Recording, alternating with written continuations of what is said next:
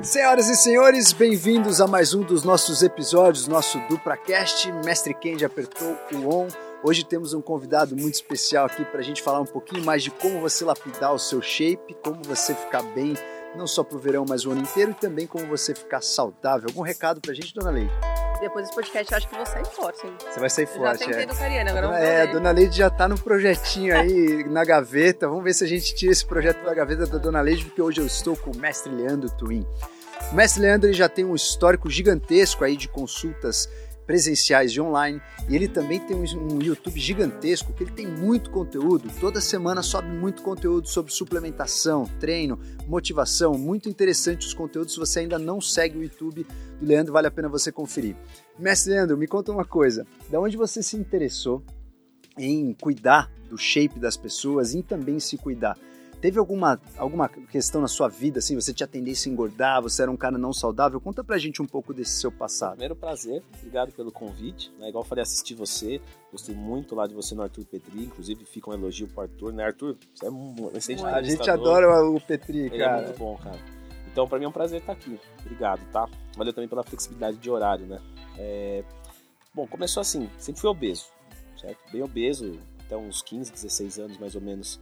Eu tinha quase 110 quilos e tinha mais de 40% de gordura. né? Então, você parar pra pensar, são, são quase 50 quilos de gordura, né? Gordura. Que é muita coisa, é uma, uma mulher pequena. Sou eu. É aí, ó. É uma Dona Leite só de gordura. Então, aí eu fui num médico, né? Aí esse médico pegou e falou assim: olha, você tá com alguns problemas, pô, dislipidemia, pré-diabético. E ele me deu uma assustada boa, assim, sabe? Ele falou: se você continuar assim, cara, você vai passar dos 30, dos 40, e aí? E eu tinha 15 anos, né? E aí, assim, eu, é, hoje eu olho com dois olhares, porque eu poderia ter, sei lá, ah, já que eu não consigo, já que eu tô assim, deixa, larga, vamos assim mesmo e se dane. Ou eu poderia ter levado pro outro lado, que era assim, não, minha vida vale mais e eu não quero morrer. Que eu, eu levei para esse lado. Então, assim, foi uma, uma atitude ousada que eu gosto de imaginar que ele teve muito feeling. Tá. Ele falou assim, esse cara eu posso cutucar ele que ele, ele vai conseguir responder. Eu não vou colocar ele em depressão e ele vai se matar. É, Deve tem essa, isso, né? E aí eu... Na escola teve um episódio, que foi próximo às datas, né?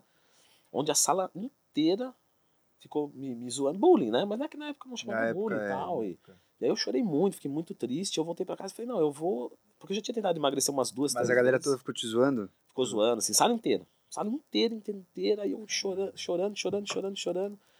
E falei, meu, eu vou, eu vou mudar isso. É, aí cheguei em casa e falei, vou, vou fazer uma dieta. Aí comecei a pesquisar, assim, como calcular metabolismo. Coisas bem, bem básicas mesmo. Mas foi o suficiente para eu começar. Tá. Eu falei, só que dessa vez, se eu desistir, eu vou voltar pra dieta. Porque antes eu tinha feito, aí, ah, comi uma besteira, aí não é pra mim isso, não voltava mais. Falei, não, se eu comer uma besteira, no outro dia eu volto. Porque eu vou até o fim agora. Vou, sabe? Sabe assim, Eu, eu vou tropeçando, mas eu vou andando. Eu não vou parar. Aí eu fiz isso. E realmente, um furo ali, outro aqui acontecia, mas eu não desistia. Aí eu perdi quase 40 quilos. Nó. Tá. Quanto tempo? Seis meses mais ou menos. Cinco, Nossa, seis, cinco meses, eu acho. Uau. Excelente. É, Era muito só jogava bola na rua, né? Aí, aí meu apelido que era Gordo, Jô Soares, é, todos aqueles apelidos de, né? Aí virou, sabe o quê? Porque nessa época eu raspei o cabelo. Eu gosto de ter o cabelo raspado assim. Aí eu fiquei magro e raspei o cabelo. Aí meu apelido passou de, Ronaldinho. de go... Não. Ela é muito boazinha. Del, É. Você, você chuta outra coisa? Você é médico. Pirulito, sei lá. Câncer. Nossa. Nossa, dessa, mas aí é pesado demais. Caraca, Véi, como que alguém Aí, pensa em dar um É. Olha o câncer vindo aí, ó. Só tinha bonzinho, cara. Nossa. Olha o velho. câncer vindo aí. Eu falei, ah, legal, apelido bom esse. Mas era, pra mim era mais satisfeito do que ser chamado de gordo. Tá. Só que aí eu fiquei com, com pele e tal, aí eu resolvi começar a treinar. Aí quando eu comecei a treinar, é, eu não tinha condição financeira, comecei a entrar na faculdade para fazer pedagogia, que eu sempre quis ser professor. É, a faculdade era de- a academia era de graça. Tá. Aí como eu costumo falar, era de graça, cabia no meu orçamento, porque só podia caber se fosse assim, não tinha outra. Eu ganhava é, era 500 reais eu ganhava, porque eu trabalhava com meu pai, e pagava 400 de faculdade. Quer dizer, seja, era 100 reais pra passear, ainda que o dinheiro fosse outro, 100 reais não era nada. Não era nada. Aí eu comecei a treinar e comecei a ganhar peso, né? Eu tava com 69, 70 quilos, e eu comecei a ganhar peso de músculo. Mas eu, eu não gostava daquilo. Eu subia na balança e falava, meu, eu tô engordando. Aí chamei um professor meu, professor Wagner, lá da, da Universidade de São Caetano do Sul, USCS. Falei, pô, professor, eu tô engordando e. Não, você não tá engordando, pô, tá ficando mais forte. Falei, não, mas eu não quero ganhar peso. Ele falou, mas músculo pesa. Falei, puta, músculo pesa, né? Tipo, isso uma coisa assim absurda pra mim. Eu olhei e falei, nossa, músculo pesa. nunca tinha parado pra pensar isso. Aí ele fez uma avaliação física em mim e eu passei, tipo, de 20% de gordura, porque eu fiz um falso magro, né? Então eu não tinha muita gordura no corpo, mas também não tinha músculo. Eu, aí eu passei de gordo para falso magro. E aí depois eu comecei a ganhar músculo e, e baixou para 12%. Pô, Nisso eu tipo, tinha uns Uau. 80 quilos. Né, eu já tava no shape bom, cara. 1,80m, 80 quilos. Um 12, 12 14%. E, e, né, de, era no protocolo de três, três dobras, que não é tão preciso, mas tudo bem. Ah, assim. tá, tá. Mas era... nessa época você tomava algum suplemento, não? Não, não. morria de medo. Tá. Tinha medo de suplemento. Só comia e assim, não tinha um cuidado nutricional muito grande. Eu só controlava a caloria. Eu não sabia que proteína fazia ganhar músculo, nem nada. É. Aí eu falei, pô, que legal. Falei, agora vou focar um pouco mais nisso então. Aí eu comecei a pesquisar. Pesquisar coisas, aí eu, eu fiz um cadastro no, no hipertrofia.org, que era um blog da época. Sim, eu lembro. Muito legal. Aí comecei a aprender, né? Aí, aí daí que veio o Leandro Twin, porque meu nome é Leandro Lima. Só que aí quando eu fui cadastrar, Leandro Lima já tinha, eu falei, ah, vou colocar Twin, que é o nome que eu uso nos, jogo, nos jogos online. Eu falei, isso aqui é só pra leitura mesmo, não vai dar em nada. Aí hoje... É, nome artístico. É, aí virou um nome artístico. Legal. Aí eu comecei a estudar lá. É, depois que eu comecei a estudar, eu tinha algum conhecimento. E como eu sempre quis ser professor, cursava pedagogia na época, eu via os textos assim e falava, dá para ficar melhor. Não conteúdo técnico, isso eu não domino. Tá. Mas a didática pode ser melhor. Então eu fazia o quê? Eu pegava aquele post e eu reescrevia ele, lendo os comentários, as dúvidas do pessoal, ia matando as objeções e construía um texto bem legal, Fazia postava. Um, um copy naquela época, sendo que. É, mais ou né? menos Era uma copy. Caramba. Intuitivamente. Postava, intuitivamente. Postava, o pessoal gostava um monte, né? Agora eu consegui entender, não tem mais dúvida. E se o pessoal tinha dúvida, eu voltava lá, arrumava o texto e tal. Aí eu virei super moderador desse fórum, né? Teve ali um reconhecimento. É. E aí eu falei assim, quer saber de uma coisa? Porque eu sempre fui audiovisual. Eu não gosto de ler. É, eu leio, mas eu não gosto de ler. Tá. E eu costumo falar que eu leio bem pouco, assim. Às vezes eu leio sei lá, meia página por dia de um livro. É que meia página por dia, 365 dias, dá tá 182 bom. páginas e meia, se matemática não tá errado. Então, quer dizer, pô, já é alguma coisa, né? Então, assim, mas eu sempre fui do audiovisual. Por isso que eu consumo muito podcast, por isso que eu vi você, eu gosto de, eu gosto de audiovisual. Aí eu peguei e falei, eu vou pegar esse post, que tem gente que ainda não entende, e vou fazer um vídeo disso. E aí foi o primeiro canal de musculação do Brasil. Olha, eu não tinha. Que interessante. Não tinha. Que legal. Eu chamei três pessoas do fórum, né? Falei pra eles assim: olha, é, vamos fazer juntos, nós quatro. Eu gravo uma semana, vocês as outras. Pra não repetir eu toda hora. Eu uma vez por semana o pessoal vai cansar, imagina. Hoje a gente posta uma vez por dia. É. Mas na época era isso, né? Exato. Os três não quiseram, ficaram assim, ah não, a gente não quer se expor e tal. Falei, tudo bem, então vou fazer. Eu fiz o primeiro. A exposição nessa época não era uma coisa era bem sussa, vista, né? né? Não, mas era não, muito mais sussa. Não era, a galera tinha maior preconceito. Não, tinha preconceito, mas não tinha cancelamento também. Não, mas tudo bem, mas você era o palhaço da turma. Tipo, é, você é, era o palhaço, você era zoado. Eu, eu, todos os dias eu tava no, nos grupos de WhatsApp. A não, é, a galera é, tinha grupo que zoava ele. É, não, até que eu tenho uma história legal. Minha, minha ex-mulher, ela um dia tava no correio comigo, aí chegou um cara, mas isso Estou falando depois de uns dois, três anos. Só que eu nem. Ó, eu não ligava nem o AdSense do Google. Nossa. Não, você não ganha dinheiro com isso? Eu falei, não, nunca liguei. É, não, mas por que, que, você não, por que, que você não ativa? Eu falei, não, só brincadeira. Obrigado. Obrigado. Nossa, você entrou na época boa, hein, cara? É, é eu costumo falar, é, é. é foi por falta de opção mesmo que deu certo. Vocês só podiam consumir isso, então. É. Obrigado. Obrigado. Obrigado. Obrigado. Aí eu tava no correio com a minha ex-mulher. É, foi falta de opção. É, aí eu tava no correio com a minha ex-mulher, chegou um cara assim e bateu no meu ombro. Aí eu olhei. Aí ele falou: Ô, Leandro, só pra te elogiar aí pelos vídeos, parabéns e tal. Eu, Ricardo, tipo, morrendo de vergonha. Nossa. E minha ex-mulher, a gente tava namorando já tinha uns, tipo, uns quatro meses. Ela falou assim, mas que vídeos são esses daí? Eu não falei pra ela. Nossa. Aí eu falei, não. Ele não falou vídeo, não. Mas eu falo, pessoal, se for X vídeos, não, é um, não, é. não são meus vídeos. Os caras falam, tem que estar em todas as mídias. Eu falei, vou criar um X vídeo e subir meus vídeos do YouTube lá. Será que vai dar certo? Nossa senhora. Aí eu peguei e ela falou, mas que vídeos? Eu falei, não, você entendeu errado, ele não falou vídeo. Não, ele falou vídeo sim. Você faz vídeo na internet? Eu falei, não. Imagina eu. Aí ela entrou em casa, mandou, de, de repente ela mandou pra mim uma, um link, alguma coisa, não lembro. Ela falou, achei teu vídeo. Nossa. Falei, como é que você achou? Ela, eu procurei Leandro e ovos. Mas por que você procurou ovos? não tô entendendo.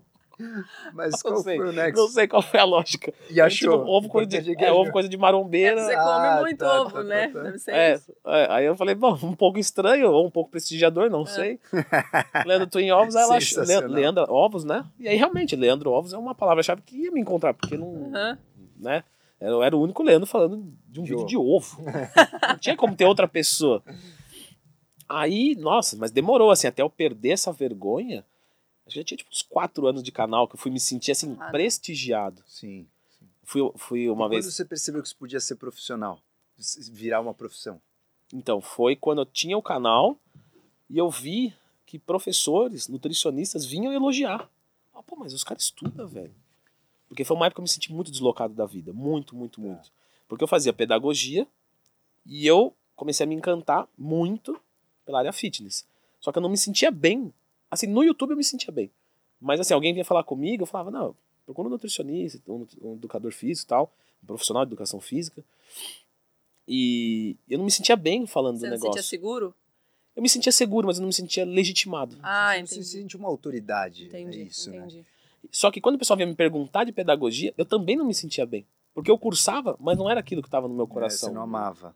Aí eu peguei e falei, ah, aí eu falei pro meu pai, eu vou, eu vou parar a faculdade e vou fazer. e, na verdade, isso foi bem antes, né? Eu falei, pai, eu vou parar a faculdade de pedagogia e vou fazer educação física, que eu gosto mais. Isso foi no primeiro ano. Tá. O pai falou assim: você vai desistir de tudo, moleque. Aí eu falei, não, pai, mas é que eu gosto. Tá? Ele está empolgado com esse negócio de treino, de musculação. Eu falei, não, mas eu. Ele falou assim, se você, se você gosta mesmo, termine os quatro anos e faça educação física. Eu tinha 18 anos, não tinha voz, né? Falei, não, tudo bem. Aí eu terminei pedagogia e entrei em educação física. E aí me formei. Quando eu terminei, ele falou, e aí, vai fazer? Eu falei, vou. Aí fui e me formei. Aí ele deu, aí ele deu valor. Aí deu valor, ele falou. Aí nisso, quando eu entrei na educação física, a minha vida assim, nossa, parece que. Sabe quando o cacto encontra o, a secura? Sim, Fala, é aqui que eu tenho que estar. sim. Porque aí eu, quando eu entrei na faculdade de educação física, eu já gostava de falar daquilo. Aí eu fazia faculdade daquilo. E aí eu arrumei um emprego, fiz uma ponte numa loja de livro infantil. Você imagina eu trabalhando numa loja de livro infantil. Aptidão nenhuma, zero, assim, ridículo. Só que foi, eu fiquei três semanas trabalhando lá e tinha uma loja de suplementos. Eu fui Ah. na loja de suplementos, porque uma menina, você vê como as coisas acontecem. Na minha vida, muita coisa flow, aconteceu sem né? querer. Tudo sem querer na minha vida. Eu tenho muita sorte. Eu tenho muita, muita sorte. Uma menina que trabalhava comigo falou- se interessou por um cara da loja de suplemento e falou comigo: vamos lá, só pra eu, eu, eu flertar com ele. Falei, Tudo bem, vamos. Fui com, com ela lá. Aí eu falei, puta, coitada. Né, eu era vendedor. O cara vai ficar atendendo ela, vai ficar perdendo tempo, né? Ela perguntava uma coisa, eu ia explicava. Ah, creatina é isso, isso e isso. Ah, isso aqui é isso, isso e isso. Aí ela saiu, eu cheguei pro cara e falei, ó, por acaso vocês estão precisando de vendedor aqui? Na verdade a gente tá.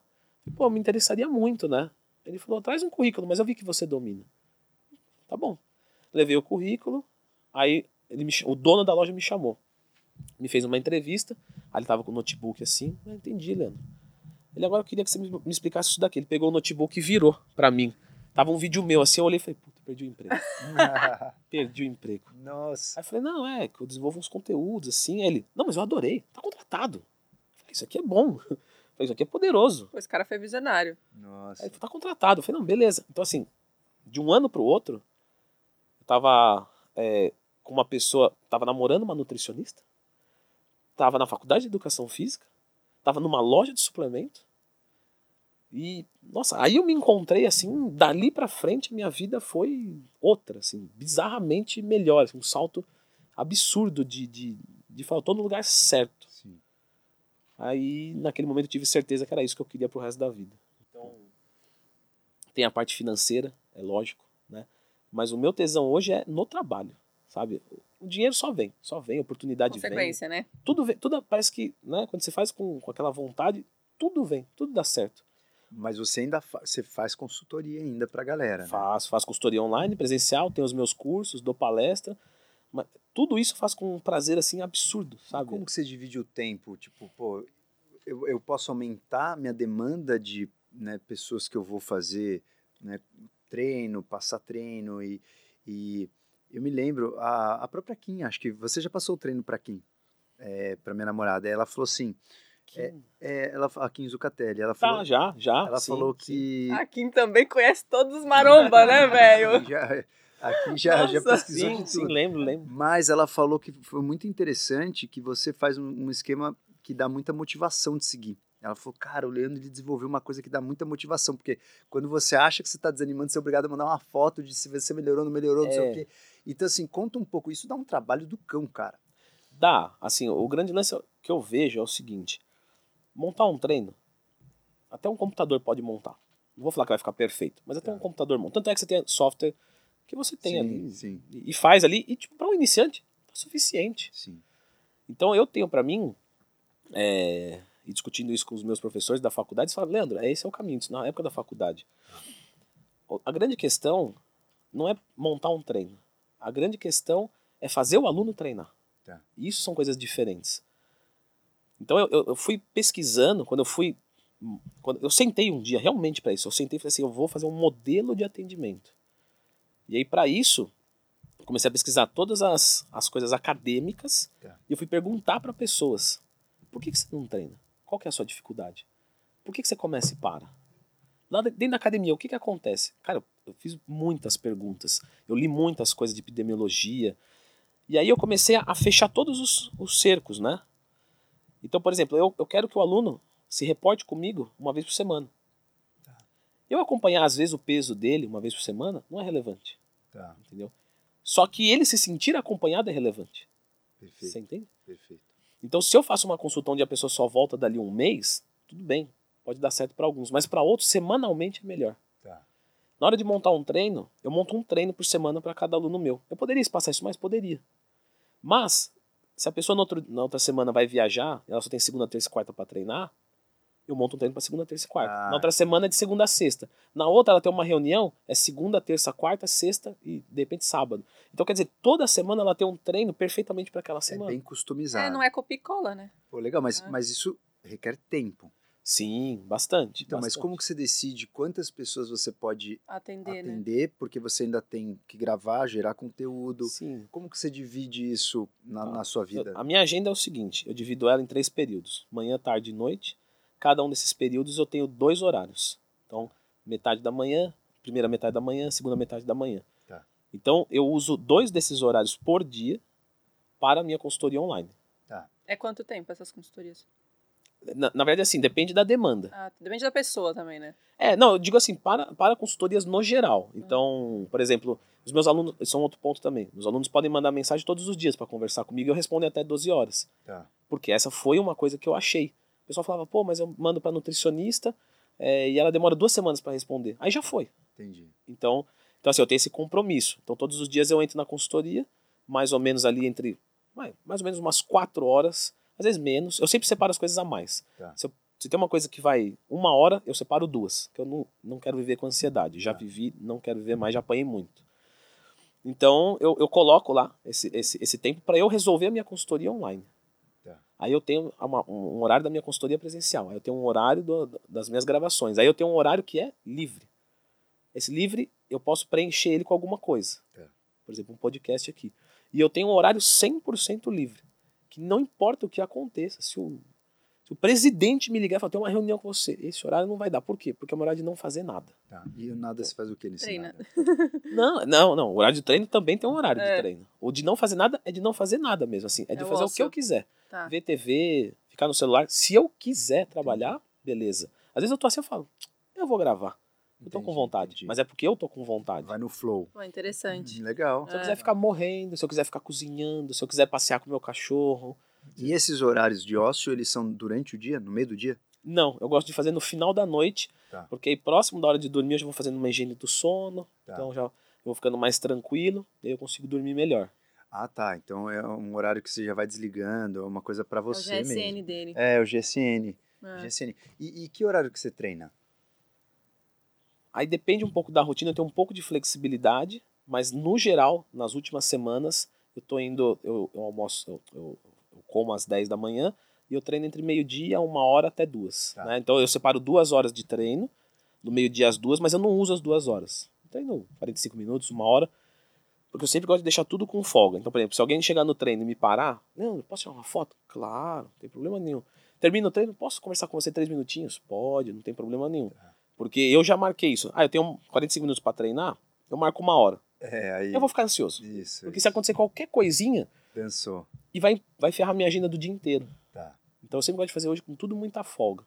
Perfeito. E, e, é, como você dividiu essa agenda baseado nas suas necessidades de bem-estar? Ou você dividiu conforme necessidades da clientela? Ou dividiu conforme faturamento? Falou, não, putz, para faturar, para pagar as contas de casa.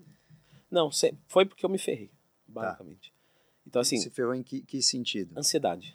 Ansiedade, tá. Então, ali em 2000 e talvez 14, 15, alguma coisa assim, talvez 16, eu tive uma crise de ansiedade fortíssima, fiquei muito ruim, é, não cheguei a medicar, Sim. porque Você controlou. é, meu conhecimento com fitoterápico ali ajudou, o próprio treino, a dieta, né? Então a gente, enfim, terapia depois. Mas eu olhei e falei assim, ah, não vou dizer que sempre, tá? Mas no geral, a ansiedade acaba que é uma escolha. Hoje eu escolho não ser ansioso. E eu escolho a cada momento que eu programo alguma coisa. Sim, né? sim. Por exemplo, vocês me chamaram para o podcast. Eu não sei quem falou comigo.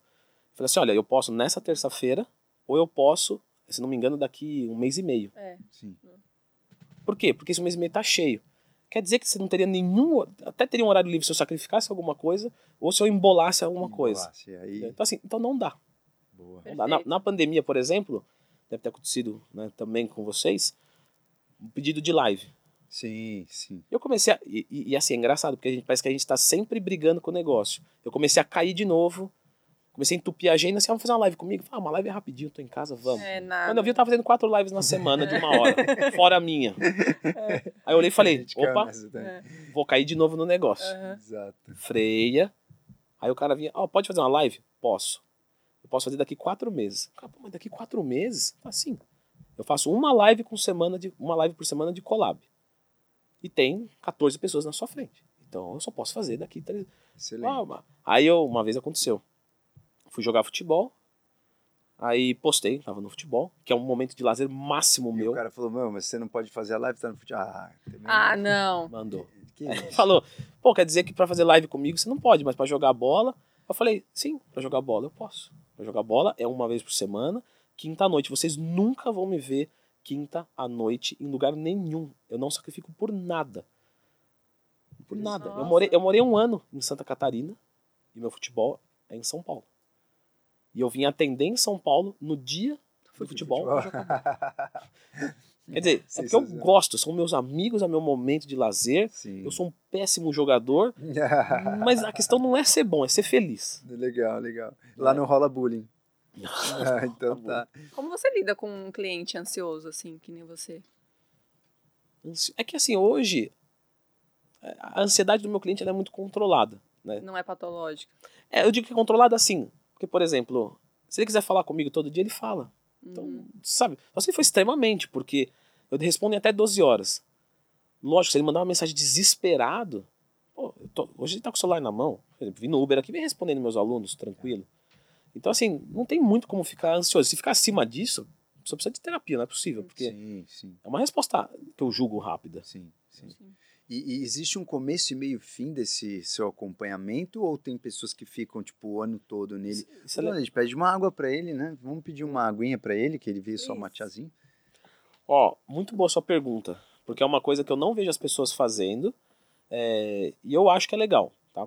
Minha opinião. Isso não é acadêmico, não é científico, não é nada. Eu dou alta para os meus alunos. Legal. Então, por exemplo, entra um cara na assessoria.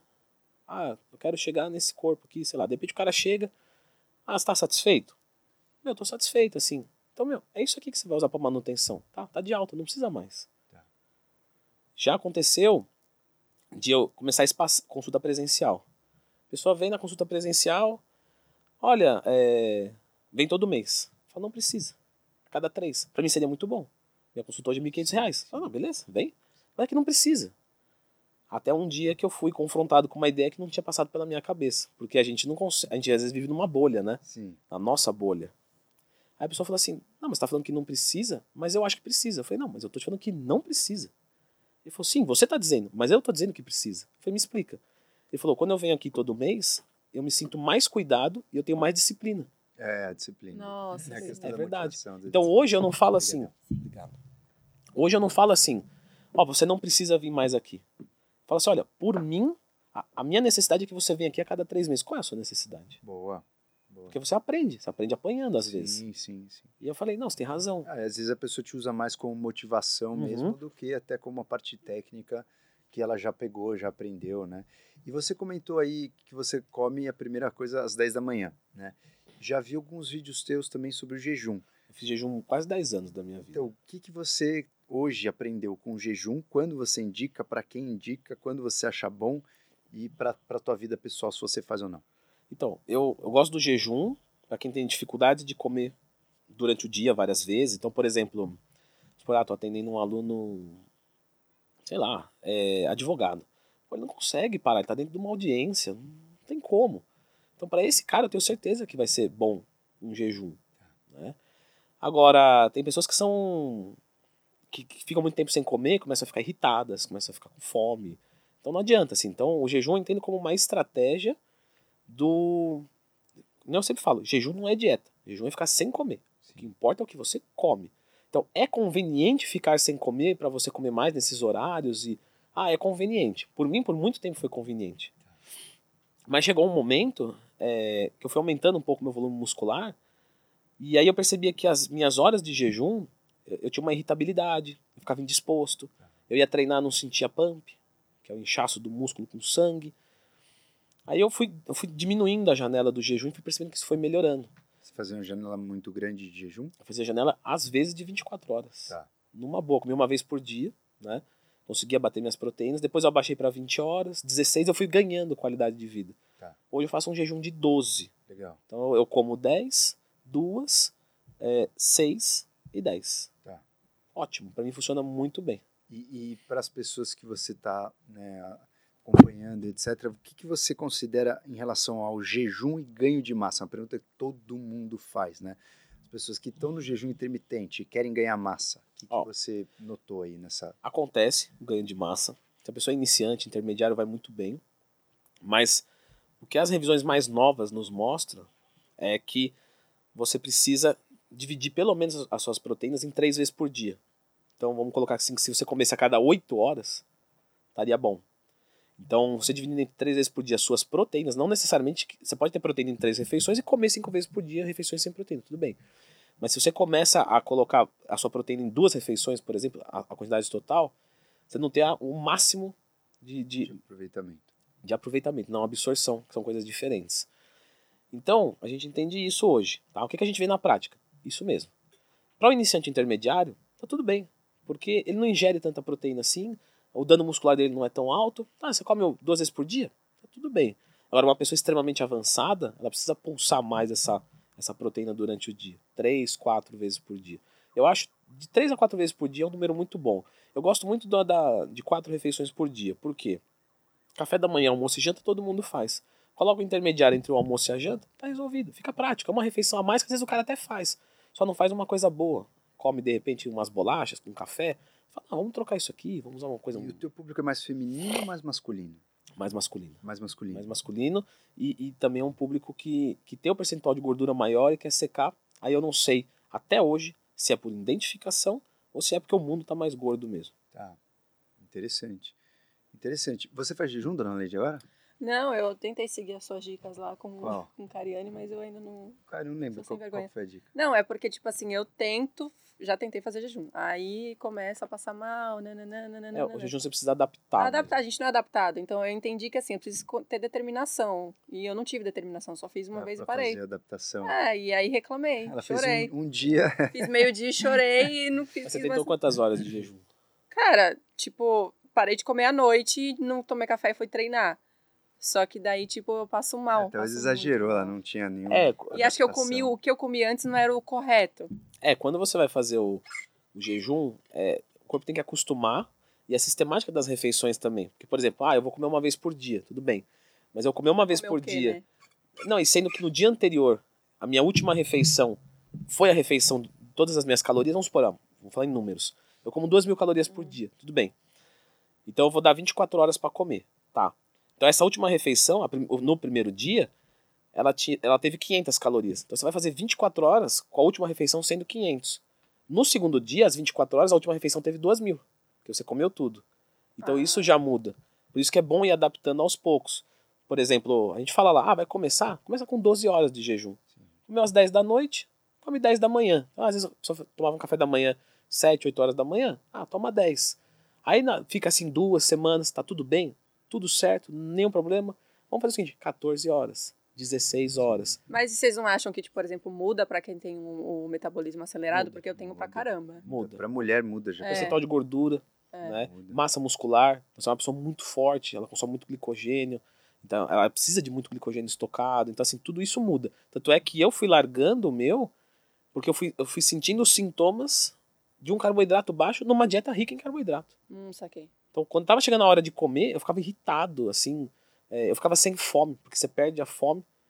É, tem- sabe quando você, às vezes você fala, você come um docinho, parece que abre o apetite? Sim, Sim, sim. É mais ou menos isso, eu sentia isso. Mas você faz estratégias de secar e booking ou você segue uma dieta mais ou menos Você padrão? diz eu, eu, eu. É, você, você. Hoje eu faço só normocalórica, que eu Tá. acho que é o conforto do ser humano pleno, né? Sim, Você sim. nem come com vontade de vomitar e Sim. nem passa fome. Sim, Porque hoje eu tô satisfeito com o meu corpo. tá, Não tô dizendo que eu não queria que ele fosse melhor. Eu Tá. gostaria que ele fosse.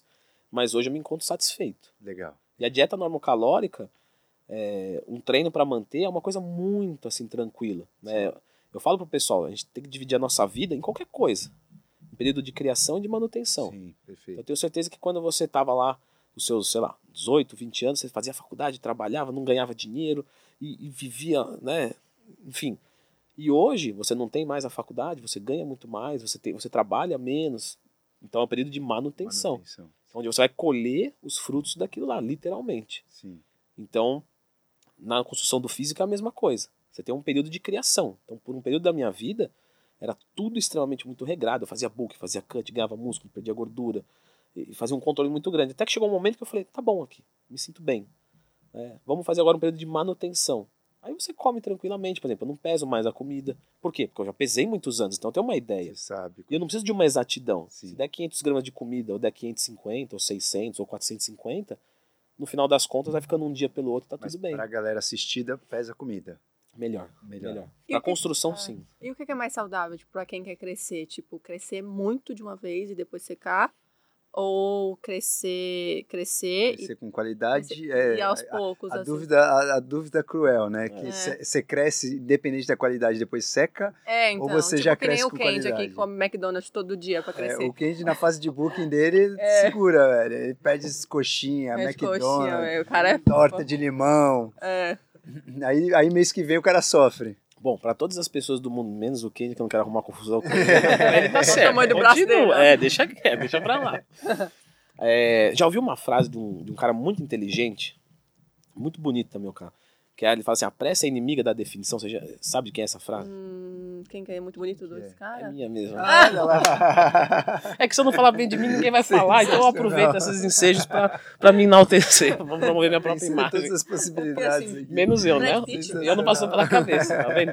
Tá vendo? Se não fosse eu, ninguém ia me elogiar. É verdade. Não, é brincadeiras à parte. Eu falo essa frase pros alunos. A pressa é inimiga da definição. Então isso quer dizer o quê? Se você faz uma dieta, menos o quem, e você suja muito essa dieta, você ganha gordura. Se você ganha gordura, você tem uma, uma, um encurtamento do processo do book. Então, vamos supor, eu vou programar um book de seis meses. Superávit calórico, eu posso ganhar mais massa muscular. Só que por eu ganhar muita gordura, eu finalizo ele com três ou quatro meses. Ou seja, eu perdi tempo de superávit calórico. Se não fosse tudo, eu vou entrar no cutting, num déficit calórico, para limpar essa gordura, só que eu vou precisar de mais tempo em déficit calórico, porque eu sujei mais. Entendi. E aí esse maior tempo faz eu perder essa massa muscular que eu ganhei. Ou seja, no final das contas, a pessoa até progride, mas progride menos do que poderia. Saquei. Mas aí como que você faz um book pra, pra pessoa não ganhar muita gordura? A gente tem que fazer com superávit controlado. Tá. E aí é legal falar isso. Matemática é uma coisa e biologia é outra. Sim. Se a biologia coubesse dentro da matemática, então a gente existiria dentro da matemática lá, sei lá, álgebra, a matemática biológica, não. Matemática é uma coisa, biologia é outra. Então a gente sabe que um superávit calórico de 300, 500 calorias é um bom superávit. Só que esse valor tem que ser real. E o valor real não é o matemático. E isso que é difícil, às vezes, o pessoal entender. Por exemplo, ah, eu estou fazendo uma dieta com 3 mil calorias e o meu, o, e o meu basal, com os meus gastos, com tudo certinho, é 2,500. Então eu tenho 500 de superávit no papel. Só que a pessoa está fazendo essa dieta e não está ganhando peso nenhum, dois meses. E ela fala, pô, mas eu não sei o que eu estou errando. Não, você não está errando. Você está comendo o que você gasta. Independe do que a matemática te diz. Então vai lá e sobe um pouco mais. Então como que eu acho legal? Eu falei isso, eu expliquei essas estratégias no meu curso de dieta. Você monta uma dieta e você precisa de teoria, você não tem como conversar, certo? Então tá aqui a, só que a primeira dieta é um chute. Todo nutricionista, a primeira dieta dele é um chute. Sim. Todo treino, o treinador dá um chute. Lógico que é um chute embasado, lógico que é uma coisa inteligente, lógico que é uma coisa estudada, mas é um chute para o teu organismo. E aí nós vamos observar. Nesse chute é melhor ser conservador. Se eu vou trabalhar com uma pessoa que é um ex-obeso, que, que eu sei que tem tendência, ah, de repente eu não jogo 500 calorias de superávit. Eu jogo 200, jogo 100, às vezes eu faço em tese normocalórica. E eu deixo ali a pessoa duas, três, quatro semanas. E observa. Pesei na balança, o peso subiu? Não subiu nada. Tudo bem eu vou lá e aumento 300 calorias. Ou subiu o peso, não mexe. Tá. Faz mais um mês. Fez um mês. Peso subiu? Subiu. Não mexe. Agora estagnou. Beleza. Leandro, mas o certo não seria para mais eficiência, antes de estagnar, você já antevê isso, já prevê e já fazer esse aumento? Beleza. Mas se você não tem conhecimento, é melhor você esperar, deixar estagnar. Porque se você tentar antever e antever errado, você vai fracassar, você vai ganhar gordura. Por isso que aí o profissional o papel do profissional é isso. Ele é antever. Então ele vai olhar e falar assim: pô, eu sei que esse cara, se ele respondeu assim na primeira semana, assim na segunda, assim na terceira, ali na quinta ele vai estagnar. Então na quarta eu faço o meu ajuste. Esse é o papel do profissional. Para quem está em casa não pode contratar um profissional, a gente sabe que é a realidade de alguns, ou de muitos, tudo bem, então vai conservador. Ah, mas eu perdi uma semana. Sim, mas você não ganha gordura. É melhor. Tá. E sempre colocando aeróbico também. E, e, e, quando você tem também né, cursos de anabólicos. Sim. E... Essa parte é boa, hein? Quer, quer, a dona Lid quer saber dos venenos. É. Mas é. Eu não, a audiência. A audiência. É, o Mas, Candy quer saber. É, o Candy. Não, o, não, o Candy já sabe tudo. A audiência. a, audi Mas, audiência, é uma pessoa assistindo. Se a gente. É, é um assunto, né, até um pouco né, polêmico no sentido de não é todo mundo que, que fala, não é todo mundo que tem clareza para falar e não é todo mundo também que, que tem o cuidado para falar. Eu percebo que você fala disso com muito cuidado, né, com é, muito cuidado para uma boa informação, para não levar né, as pessoas a fazerem uma apologia em um uso uhum, indiscriminado. Então, uhum. eu gosto muito do jeito que você, da forma com que você conduz. Quando, na sua opinião, é o momento da pessoa realmente entrar no mundo dos anabólicos ou quando você fala, cara, não é para você? Existe alguma didática? Tem, assim, ó, se a pessoa pretende competir, provavelmente quanto mais cedo ela começar a usar, melhor, porque é performance. Se a pessoa não pretende competir, o ideal seria que nunca. E aí a gente vem escalando, né, uh, para a realidade. O ideal é nunca. Ah, mas eu quero. Então você espera 50 anos. Não, mas eu não posso esperar 50, então espere 40, então espere 30. Espere 30. Ou seja, espere o máximo possível. Porque uma pessoa que evoluiu bem natural, ela vai evoluir bem hormonizada. Tá. Uma pessoa que evoluiu bem natural, ela tem uma saúde melhor. Né? Então ela Sim. não tem deslipidemia, ela tem uma sensibilidade à insulina melhor. Ou seja, os esteroides vão fazer mais, vai fazer menos mal para ela. É diferente eu trabalhar com, por exemplo, com um, aluno obeso, aí ele passa no médico e ele toma 500 miligramas de texto. Puta. Do que eu pegar uma pessoa extremamente condicionada e tomar 500 miligramas de texto. Sim. Esse cara não vai sofrer muito menos com colateral. Sim. Então, o ideal é que quanto mais condicionamento você tem, tanto de treino quanto de saúde, mais Legal. você vai responder aos hormônios e menos vai sofrer colateral. Tá. E que não existe uso sem efeitos colaterais. Por exemplo, lá no meu curso de esteroides, isso, isso acontece bastante. O cara termina o curso e fala: Leandro, muito legal o curso, aprendi muito e eu vi que eu não quero. Não. Legal. Porque, porque assim, a ideia não é fazer você usar esteroide depois do curso, é você entender. Sim. E quando, e quando as pessoas entendem de verdade, elas têm medo. Tá. Você, deve ter, você deve passar por isso. Quem é o que não tem medo? É o, é o cara que não sabe nada ou é o cara que sabe muito? Os dois têm medo. O que não sabe nada, ele morre de medo, porque é desconhecido. O cara que sabe muito, ele morre de medo porque ele conhece e ele sabe que é perigoso. O meio do caminho é o problema. É o cara que sabe um pouco. Quando ele sabe superficialmente, ele fala: Não, isso aí é tranquilo. Isso aí eu sei tomar. É só tomar tamoxifeno aqui, usar um anastrozol junto, tira um exame desse. Aí chega um cara, um médico, alguém capacitado, e faz 10 questionamentos. Ah, mas você sabe o que? Você sabia que o hematócrito sobe? Você sabia da, da hipertrofia da parede ventricular, do seu coração? O cara, é, não sabia de nada disso. Então, informar, na minha, na minha opinião, o informar mais desincentiva do que incentiva. Ah, Agora, a informação superficial ela incentiva. Porque Sim. deixa a pessoa Tipo segura. assim, qual que é o mais sussa pra mulher tomar? Se a mulher decidir tomar. Primobolan seria. Ah, tá? Se não é o que eu decidir, quero né? tomar, né, Imagina. dona Leide? Coisas hipotéticas. né? A minha mãe mandou perguntar. certo. Seria Primobolan. Só que a Primo... Eu nunca ouvi falar primo É que é É off-ground, de né? Não é on-ground. Aí qual que é o problema de comprar no, no- no underground? Que pode ser falsificado.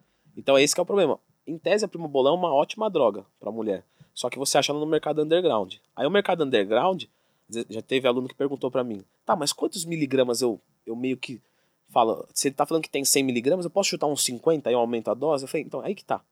Você tá me perguntando uma coisa que não tem precisão. E mais do que isso, porque se fosse ainda isso, ah, tem menos. Tá bom, tomei na condicionada, ok. Pode ser outra substância. Então imagina uma mulher tomar testosterona. Sim. Aí ela tem uma Gogó. clitoromegalia, Ah. aumento do clitóris, engrossa a voz. E, e- e eu, eu sempre oriento muito as alunas. Assim, Você tem certeza disso? Porque algum dos colaterais, que talvez um período de empolgação da sua vida de seis meses, você vai carregar pro resto da vida. Às vezes não pode nem ter filho, né? Não, a, questão da fertilidade volta. Mas, por exemplo, imagina uma pessoa que está extremamente empolgada, Uhum. muito empolgada. Não, é isso que eu quero pra minha vida, tá, beleza. Aí toma esteroide, fica com a voz grossa. Aí passa a empolgação. Aí ela tem 20 anos. Ela vai viver até os É. 70 com a voz grossa Exato, por causa de uma empolgação. exato.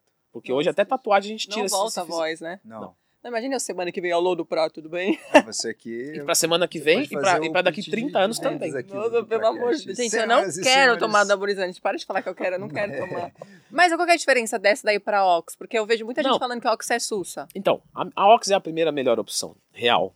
Porque aí você consegue comprar ela com, é, com confiança. Ah, entendi. Mas existe algum laboratório, claro, não precisa nem falar né, aqui, mas você indica no teu curso alguma farmácia que faça Confiança. produtos de confiança off-label? Você diz, o mercado underground. É, o underground. Não. Não indico nenhum, porque é impossível indicar e garantir.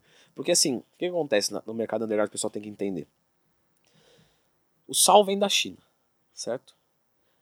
Então, se o chinês mandar errado, e a gente sabe que o chinês exporta umas coisas muito É, legais pro exato, mundo, né? exato, Não vou nem falar nada. É, Se ele mandar o sal errado, o cara daqui ele pode ter a melhor das intenções, ele pode dobrar a quantidade de sal, porque eu quero fazer o meu esteroide melhor. Então eu vou, eu vou colocar uma coisa a mais. Porque assim, você imagina que, vamos colocar assim, ó, um bujão de testosterona pro cara fabricar. Isso, isso assim, eu não tenho esse conhecimento porque nunca fabriquei, mas conheço pessoas que, que já fizeram. que já fizeram. Então assim, um bujão de testosterona que o cara vende a 200 reais, ele faz tipo 30, 40 reais. Quer dizer, o margem dele é absurdamente bom. Sim. Se você for colocar por inteligência, não vale a pena subdosar. Tá. Vale a pena fazer um produto mais forte ainda, pro cara tomar o meu e falar, meu, o desse cara é o melhor. Então, quer dizer, por mais que o, que, que o dono do laboratório, que é ilegal, ele tenha uma ética, vamos colocar assim, de fazer um produto bom, Tá. ele não tem como garantir isso. Então, é, na verdade, é, é curioso isso que você falou, porque assim, ele já tá fazendo uma coisa ilegal. Aí você tem que contar que um cara que faz uma coisa ilegal, ele tem ética também, que são Puta coisas geralmente que não combinam. Ah, é. É. Né? Como Então que é- junta essas duas coisas É, aí, então né? existe uma dificuldade gigantesca de você achar uma pessoa que realmente vai fazer um trabalho ético e vai É. trabalhar com um produto que é legal. E se você achar, você depende de um terceiro. Agora, e por que que até hoje esses sais não, não, são legalizados, né? Porque a gente já... Na verdade, são legalizados, mas tem que comprar com, com mas o, receita. o Primo. Volan não, não, não, não existe. O Primo Bolan você consegue fazer legalmente ele, por exemplo, no Paraguai. Ah, no Paraguai. Então é muito diferente você comprar um produto underground daqui de um contrabandeado de outro lugar, Hum, entendi. entendeu? Então, por exemplo, assim, a, a gente sabe que Deposteron vende na farmácia. Sim, Você consegue comprar Deposteron no mercado underground, sim. contrabandeada. sim, sim. Então é muito diferente você comprar uma Deposteron contrabandeada do que você comprar uma Deposteron que o cara cozinhou na casa dele. A contrabandeada também tem risco, porque o cara pode ter falsificado. Falsifica a caixinha, falsifica a embalagem e Sim, vende. sim, sim. né? Mas se ela saiu de farmácia e foi contrabandeada, ela continua sendo ilegal, mas ela é um produto que, em termos técnicos, né, de, de miligramagem, de, de segurança, etc., é bom. Então, por exemplo, a Landerlan no Paraguai, ela é legalizada. Tá. Existe a fábrica lá, pode procurar no Google aí, endereço Que Landerlan. É uma das mais tradicionais, né? Só que o que, que acontece? É fabricada lá. Quando é trazida para cá, é um contrabando. É um Sim. mercado ilegal. Aí o contrabando já pode ser sacanagem. É, porque eu posso, por exemplo, eu sei que a, a Primobolan, ela é muito cara. Então eu posso falsificar ela usando um óleo X aí, jogar uma testosterona dentro e usar fazer a embalagem da Landerlan e vender aqui. Mas deixa eu te falar, o corpo demonstra algum sinal se a parada é falsa Às ou não? vezes sim, às vezes não. Aí Tipo? o que ele falou, às vezes você não sente Às vezes- nada, ou às vezes você dá, dá espinha, às vezes Sente você... de colateral. e- Colateral, e é. alguns colaterais são pra sempre. É, o voz Mas aí isso quer dizer se a, se a coisa é falsa, é tipo, dá mais, dá mais efeito colateral, essa é a minha dúvida. Ou menos, ou não dá nada. É o que ele falou. O cara pode colocar um sal lá, um, um óleo vegetal. Aí você injeta óleo vegetal e. Efeito placebo, o cara tá É. Esse que é o ponto. Não, não tem como garantir nada. É igual, a mesma pergunta que você fez foi a pergunta que o meu aluno me fez. Em quantos, qu- eu posso estimar quantos miligramas de. Não, não dá pra estimar nada. Porque pode ser qualquer coisa. Pode não ser nada, pode ser outra substância, pode ser o dobro, pode ser metade, pode ser 10%. Não, não tem exatidão. Só que assim, no corpo do homem, se você manda primobolan testosterona, você cresce massa muscular, tem uns colaterais diferentes, mas sistematicamente, Não vai mudar muito. é, Mas se vai acontecer, não dá efeito muito, né? é. Agora tem, ah, tem uma toxicidade no fígado que você não previa e tal. Agora, no da mulher, muda muito, porque você tem valor de anabolismo e de androgenidade. Essa androgenidade é um efeito de masculinização. Sim. Então, assim, se a mulher tomar uma droga que, é, de repente, é bem anabólica, mas é pouco androgênica, beleza. Mas se ela for muito androgênica, isso vai mudar muito os colaterais. Rosto quadrado, é, É. clítoris inchado, Sim. a, a, Nossa, que péssimo, hein? a voz, ro- a voz É, rouca. e, e- e às vezes dá ter feito. Eu me lembro um amigo que comprou na faculdade um Instrol que vinha da Itália. Ele ficou cheio, mas cheio de espinha, assim, mas num nível. Pô, e tem uma galera que nasce nas costas. Não, ficou uma, uma coisa bem, um colateral bem assim, não, sem sentido nenhum.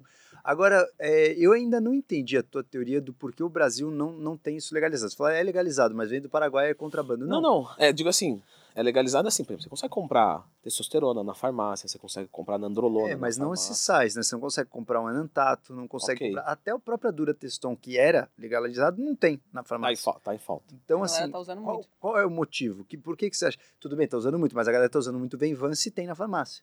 Tipo, É. Não é justificativa a galera tá usando muito. Entendi. Tem alguma outra coisa aí. É, assim, isso seria Anvisa. Né? Um cara muito bom pra falar sobre isso é o Félix Bonfim, que é um cara bem bom, assim, ele entende mais do que eu. É, em tese, a Anvisa, por exemplo, comparada com a FDA, a Anvisa é o seguinte: só vai liberar se você me provar que isso daqui é maravilhosamente bem. Na FDA é o seguinte: não, não, vai vendendo aí. Só que se der ruim, Parou. você tá ferrado. Ah, Não, tá entendi. ferrado. Ah, saquei. tá. Porque aqui, se você tomar uma, uma dura testão e passar mal, mais ou menos falando, você não consegue nada. Agora, lá fora, se o cara lançar uma substância, tá aprovada, e você se ferrar com ela, a vida do cara ele vai ser preso. Então são sistemáticas de, na- nos órgãos diferentes. Hum. E a Anvisa, né, às vezes o pessoal critica muito, até eu mesmo já critiquei, tem algumas coisas que são é, exageradas, bloquear a creatina uma vez, bloquear a cafeína, mas o papel dela é esse, Sim. entendeu? É proteger. Ah, tá pecando pelo mais, pelo tudo bem, mas o papel dela é esse mesmo, é, é encher o saco, Sim. entendeu? É o papel dela, é encher o saco. Sim, sim. Mas aí não caberia ao hoje com a era da informação, com as informações completamente abertas, com um Leandro da vida ensinando uma galera, por exemplo, num curso. Você não acha que caberia mais ao consumidor definir se ele quer ou não? Então, aí a gente tem que partir do, da pergunta: o consumidor sabe o que quer para ele? Então, é, se ele souber os colaterais e tomar responsabilidade, aí que tá. Quando a gente fala em órgãos controladores, como a Anvisa, né? Ah, putz, mas eles estão fazendo um bom papel e pecando por excesso. Mas parte do princípio que você está lidando com pessoas que não têm condições de tomar a própria decisão na sua vida. Eu, estou te provocando, mas eu também não tenho uma opinião certa, Ah, né? se a gente voltar no tempo, antigamente era liberado, Sim. certo? Você Aí a comprava galera Durateston exagerou. e aí né? bloquearam. Sim, sim, Então, assim, é muito difícil dizer, porque antigamente também não tinha internet. sim. Então, não antigamente tinha não, acesso a tudo. Então, assim, é muito difícil dizer. O que, que você acha? O que, que eu acho? Se liberasse hoje, acho que não ia mudar muita coisa. Tá. Porque eu acho que o pessoal ia continuar A tomando. galera vai atrás. Sim. Não, É. no, no Brasil, cara, É. não, não- não vejo ninguém que fala não vou tomar porque É. não é liberado. É. Ninguém, né? É tipo fumar maconha, Mas velho. então, mas é isso que eu tô dizendo. Não é mais fácil liberar e ter uma coisa decente e que é taxada. Mas que é o que eu falo ganha. sobre a liberação da maconha, é a ganha. mesma coisa. Eu também sou a favor Não, e- disso. e todo mundo sabe o que tá tomando é, ali, né? exato. É que assim, no final das contas, é liberado. O grande, talvez o que você queira mudar é a sistemática da compra. Porque eu posso comprar, desde que eu tenha um receituário médico para isso. Tá. Então eu consigo adquirir um produto legalmente. Mas Só não que- o produto que você quer, né? Se você quiser Ok. fazer um outro sal enantato, Você Ok. quer fazer o, o primo bolan Eu não quero fazer primo bolan. e aí você não consegue esses tipos, esses sais aí, né? Exato, exato. Talvez, ah, então liberar todos os sais e com orientação médica? Acho que sim. Pô, imagina, liberar sim. todos os sais, cara. Isso vai ser o. o- nossa, Sim. porque as pessoas iam conseguir trabalhar muito de uma forma muito mais precisa. né? É, mas é muito além do que a gente imagina. Vai muito além, É. vai muito além. Só que assim, eh, também tem um outro ponto, né? Pro cara colocar, pro cara, pra mulher, enfim, fazer um protocolo para ganho de massa muscular e perda de gordura, o que a gente tem hoje já serve. Então, isso que eu ia te perguntar. Vamos falar de coisa natural.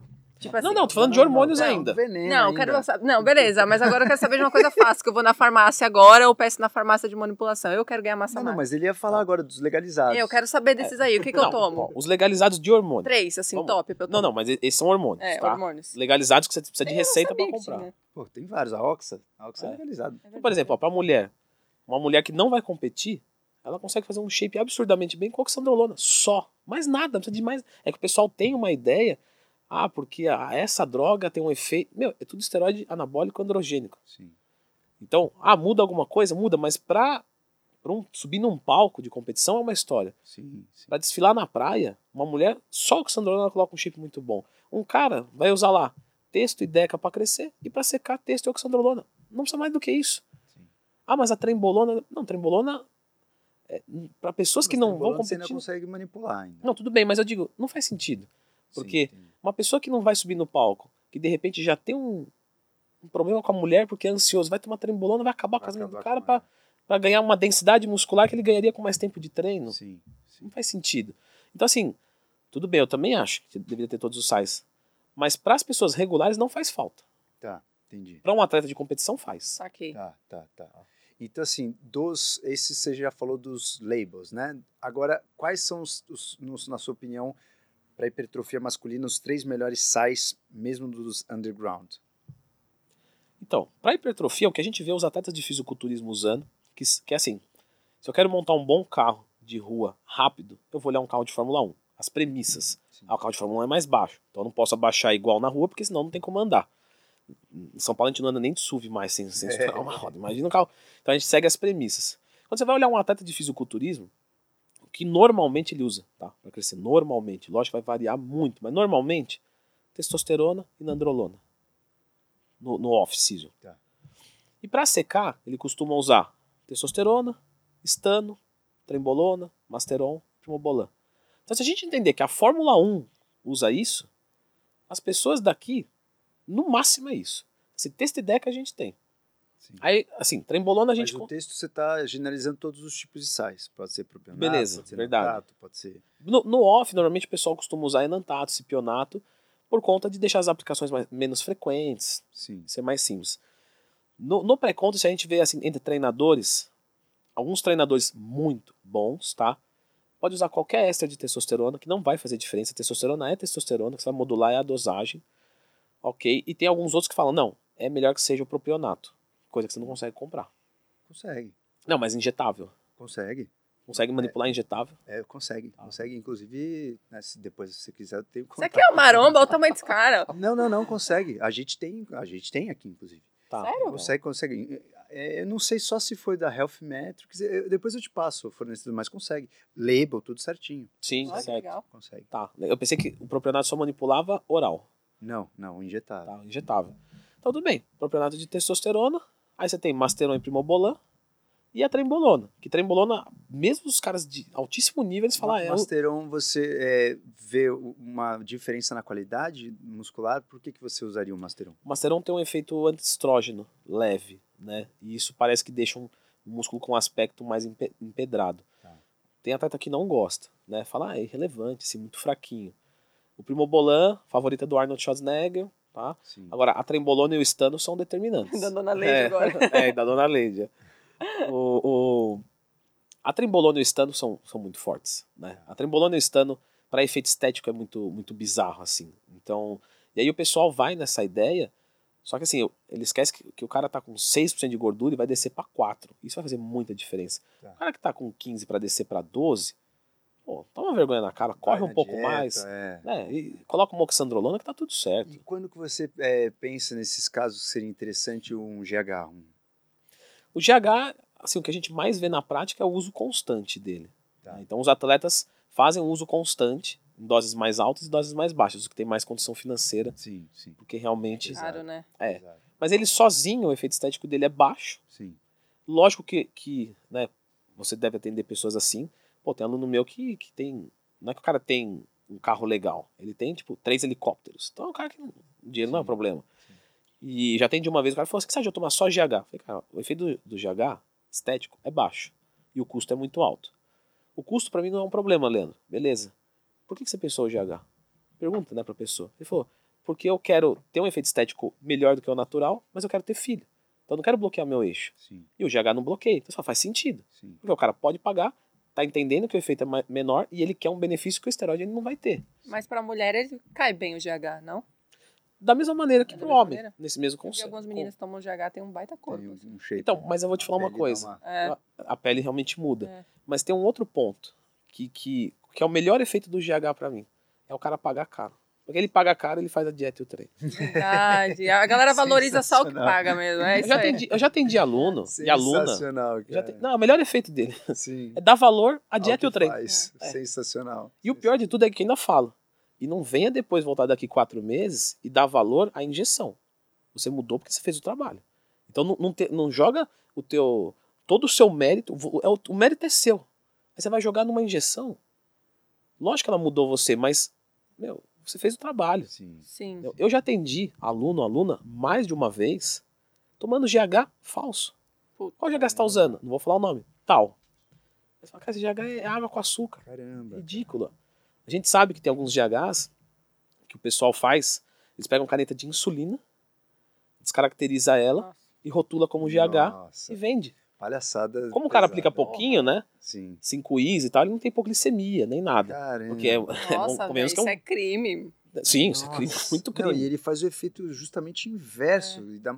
E a gente sabe que tem isso no mercado. Esse, entende? É, Esse, esse é o problema do mercado underground. Você pode comprar um GH que é que é insulina. Tipo, cara, não tem noção Caralho, isso é muito da, da perigoso, velho. E já viu uma pessoa. E eu já atendi aluno que tava. To... Não, não, não desse daí em específico, mas já atendi aluno tomando GH falso. Olha como o GH tá demais, André. Ô, meu tomando é falso. filho. Isso aqui é o teu trabalho. Uhum. Isso é o teu trabalho, a testosterona e a oxandrolona. E esses caras que têm inibição de eixo, na, na prática que você tem sentido, o que que você, é, provavelmente você tem que lidar com esse psicológico, né? Homens que representavam, não representando mais, o cara com testículo pequenininho, o cara desesperado porque não consegue mais representar com a mulher. Como você conduz psicologicamente e farmacologicamente esses casos? Tá. Bom, sempre indico para um médico, né? E normalmente o médico faz um tratamento com a, com a gonadotrofina, né? Coriônico humano, HCG, clomifeno, sabe? Boa dieta, bom treinamento, alguns fitoterápicos, tríbulos, maca, até para dar um pouco de bem-estar, às vezes ioimbina, e tempo, né? Às vezes se fala, ó, o eixo não vai voltar nunca, a fertilidade não vai voltar nunca. Eu, em quase 15 anos, nunca vi Não um cara que não voltar. E eu nunca conheci alguém que conheceu que não voltou. Tá. E eu conheço muito treinador, muito atleta, muita, muita gente. Então, assim, o que eu tenho pra mim sempre vai voltar. Pode não voltar 100%, Sim. mas o suficiente pro cara ter um filho, ok. Volta com uma oligospermia ali, o cara tem que fazer a fertilização. Você já viu algum que não voltou? Não, na verdade a história mais bizarra que eu vi foi o do Scarpelli. O do Candy. Que É. ele falou. O do, do, do, do Candy também. É, Mas o do Pega o Scarpelli. microfone aí daqui. Eu vou cobrar na próxima. microfone. É, tá, tá, tá É precisando do microfone pro Candy. Os caras só jogam em mim. Mas o do Scarpelli ele contou Pô, lá o no do episódio que Scarpelli ele é- tava tomando um quilo de coisa tal, não sei o quê. Ele fez o espermograma, cara, quase a asospermia. E ele conseguiu ter filho, cara. Uhum. Tipo assim, veio por um milagre da natureza. Mas é que eu falo, se o Scarpelli conseguiu ter filho, cara, pode crer que a chance É de tem, você gente- é, tem gente que não consegue nunca mais, né? Mas aí acho que é extremo, e O né? Candy teve filho? Não, o Candy ainda não, ele tá só ensaiando até agora. É, é muito. Como que é você ser é, zoado e não ter poder de voz? É como todos os maridos se sentem. Pois é, né? Se eu aumentar o meu áudio aí no microfone, dá pra Pega. que eu tô falando. Não, mais agora, agora é sério. Eu quero saber, tipo, suplemento, velho. Tipo assim, eu- Legal, eu, não, não, sim, quero, vamos- eu não Você quero. não quer veneno. Eu não quero a tal da primo, do primo, bolona, eu não quero ox, eu quero suplemento pra eu ganhar massa magra. Creatina, betalanina e cafeína. Nossa, eu tomei betalanina e quase morri uma vez. É, você teve um efeito que é chamado de Eu comecei parestesia, a vomitar muito. mas ficou pinicando. Muito, muito. Ah, é porque assim, essa, às vezes a pinicação fica tão incômoda, É. algumas pessoas passam mal, mas ela é totalmente inofensiva. Sim. Ela é porque a substância entra rápido no organismo. Quando acontece isso, melhor fracionar a dose, às vezes em duas, três no dia. Né? Por exemplo, eu odeio sentir essa pinicação. É eu, eu odeio muito, assim. Então eu fraciono em duas vezes por dia. Tomo três gramas, tomo três gramas depois de uma refeição. Eu tomei duas doses de uma vez. É, então. Aqui, né? A Bruna que mandou eu E tomar. você tomou Ah, de estômago vazio? Hã? Tomou de estômago Sim, de manhã. Nossa senhora. Você não tá entendendo, eu comecei a passar pede, né, mal. aí cara? eu chamei meu namorado, amor, o que, que foi? Aí eu comecei a vomitar muito. Posso contar uma coisa que é antiética aqui? É. Mas é uma brincadeira. Então, uma vez tava com uns amigos. Eu até fiz uma piada disso no canal, mas eu fiz de verdade. Agora eu vou contar, primeira vez. Tava com uns amigos, a gente tava no churrasco. Aí. Faz a caipirinha lá, Leno. Falei, faço. Eu coloquei beta Não. lá. Nossa senhora. É amigo da onça. Daqui a pouco os caras, meu, mas tá dando uma coceira. Falei, é, mas a minha caipirinha é assim, cara, dá uma coceira, dá uma pinicação. Pô, mas eu tô assim, o que, que você coloca nela pra ficar assim? Eu falei, casca do limão. Então, se quiser zoar o teu amigo, coloca beta. Não vão fazer isso em casa, Não, pelo não amor de Deus. Vai que alguém passa mal Não é tomem dose dupla que nem eu fiz. É, Porque se todo mundo que toma fala bem mesmo. não Tá, então é álcool. creatina, betalanina. E aí a cafeína, né? Aí a gente pode explicar assim de uma maneira, Pra não entrar muito assim bioquímico, para não ficar muito carregado, a gente tem que lembrar que o que muda o nosso físico é o nosso treino. Ah, mas e a dieta? A dieta faz você treinar mais pesado, recuperar para poder treinar mais pesado ainda. Lógico que a, que a dieta faz perder gordura, etc. Mas em termos de ganho de músculo, quanto mais pesado você conseguir treinar, mais você vai crescer. Então, por que, que o iniciante cresce? Porque o iniciante é, ele treina no limite dele e qualquer coisa que ele comer serve. Uhum. O intermediário, ele precisa de um, um intermediário avançado, ele precisa de, por exemplo, mais carboidrato para levantar mais peso, não ele estagna.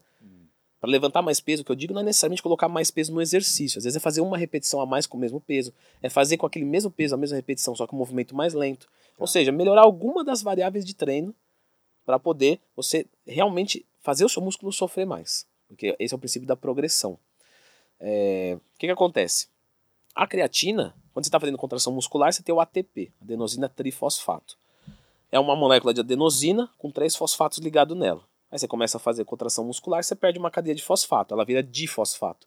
A creatina ajuda a ressintetizar trifosfato de novo, e às vezes você consegue, sei lá, meia repetição a mais.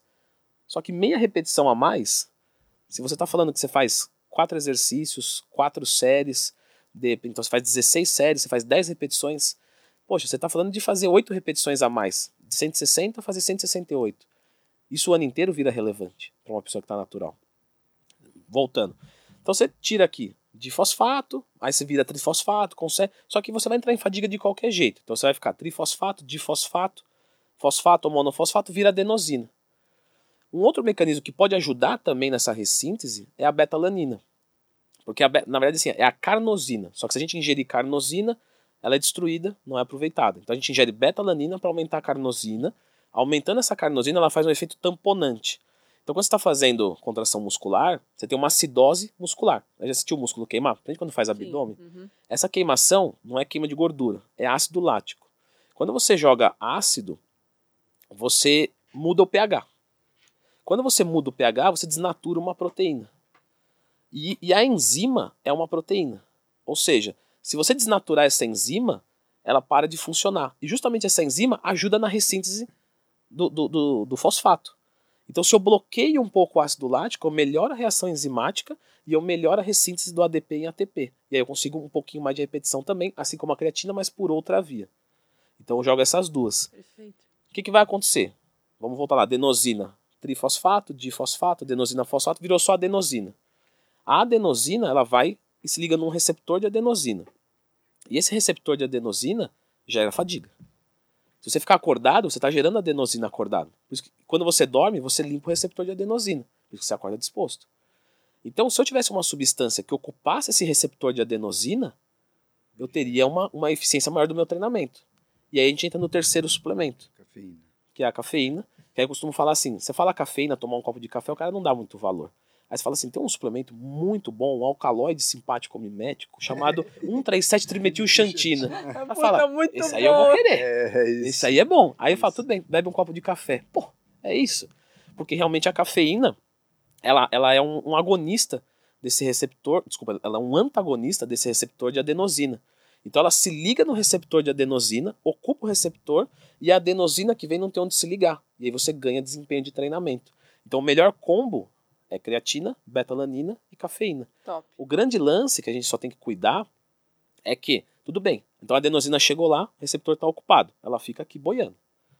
O corpo olhando aquilo ali, não no primeiro dia, não no segundo, ele fala: opa, preciso criar um receptor novo, porque está sobrando adenosina. Cria-se um receptor de adenosina e essa adenosina agora se liga. Aí aquela quantidade de cafeína que você usava Já não serve mais. perde eficiência.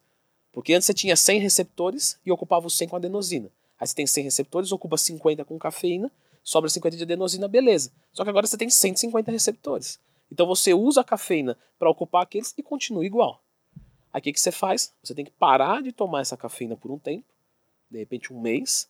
O corpo vai ver que vai ter receptor de adenosina demais, vai falar assim: nossa, não precisa mais disso, vamos tirar.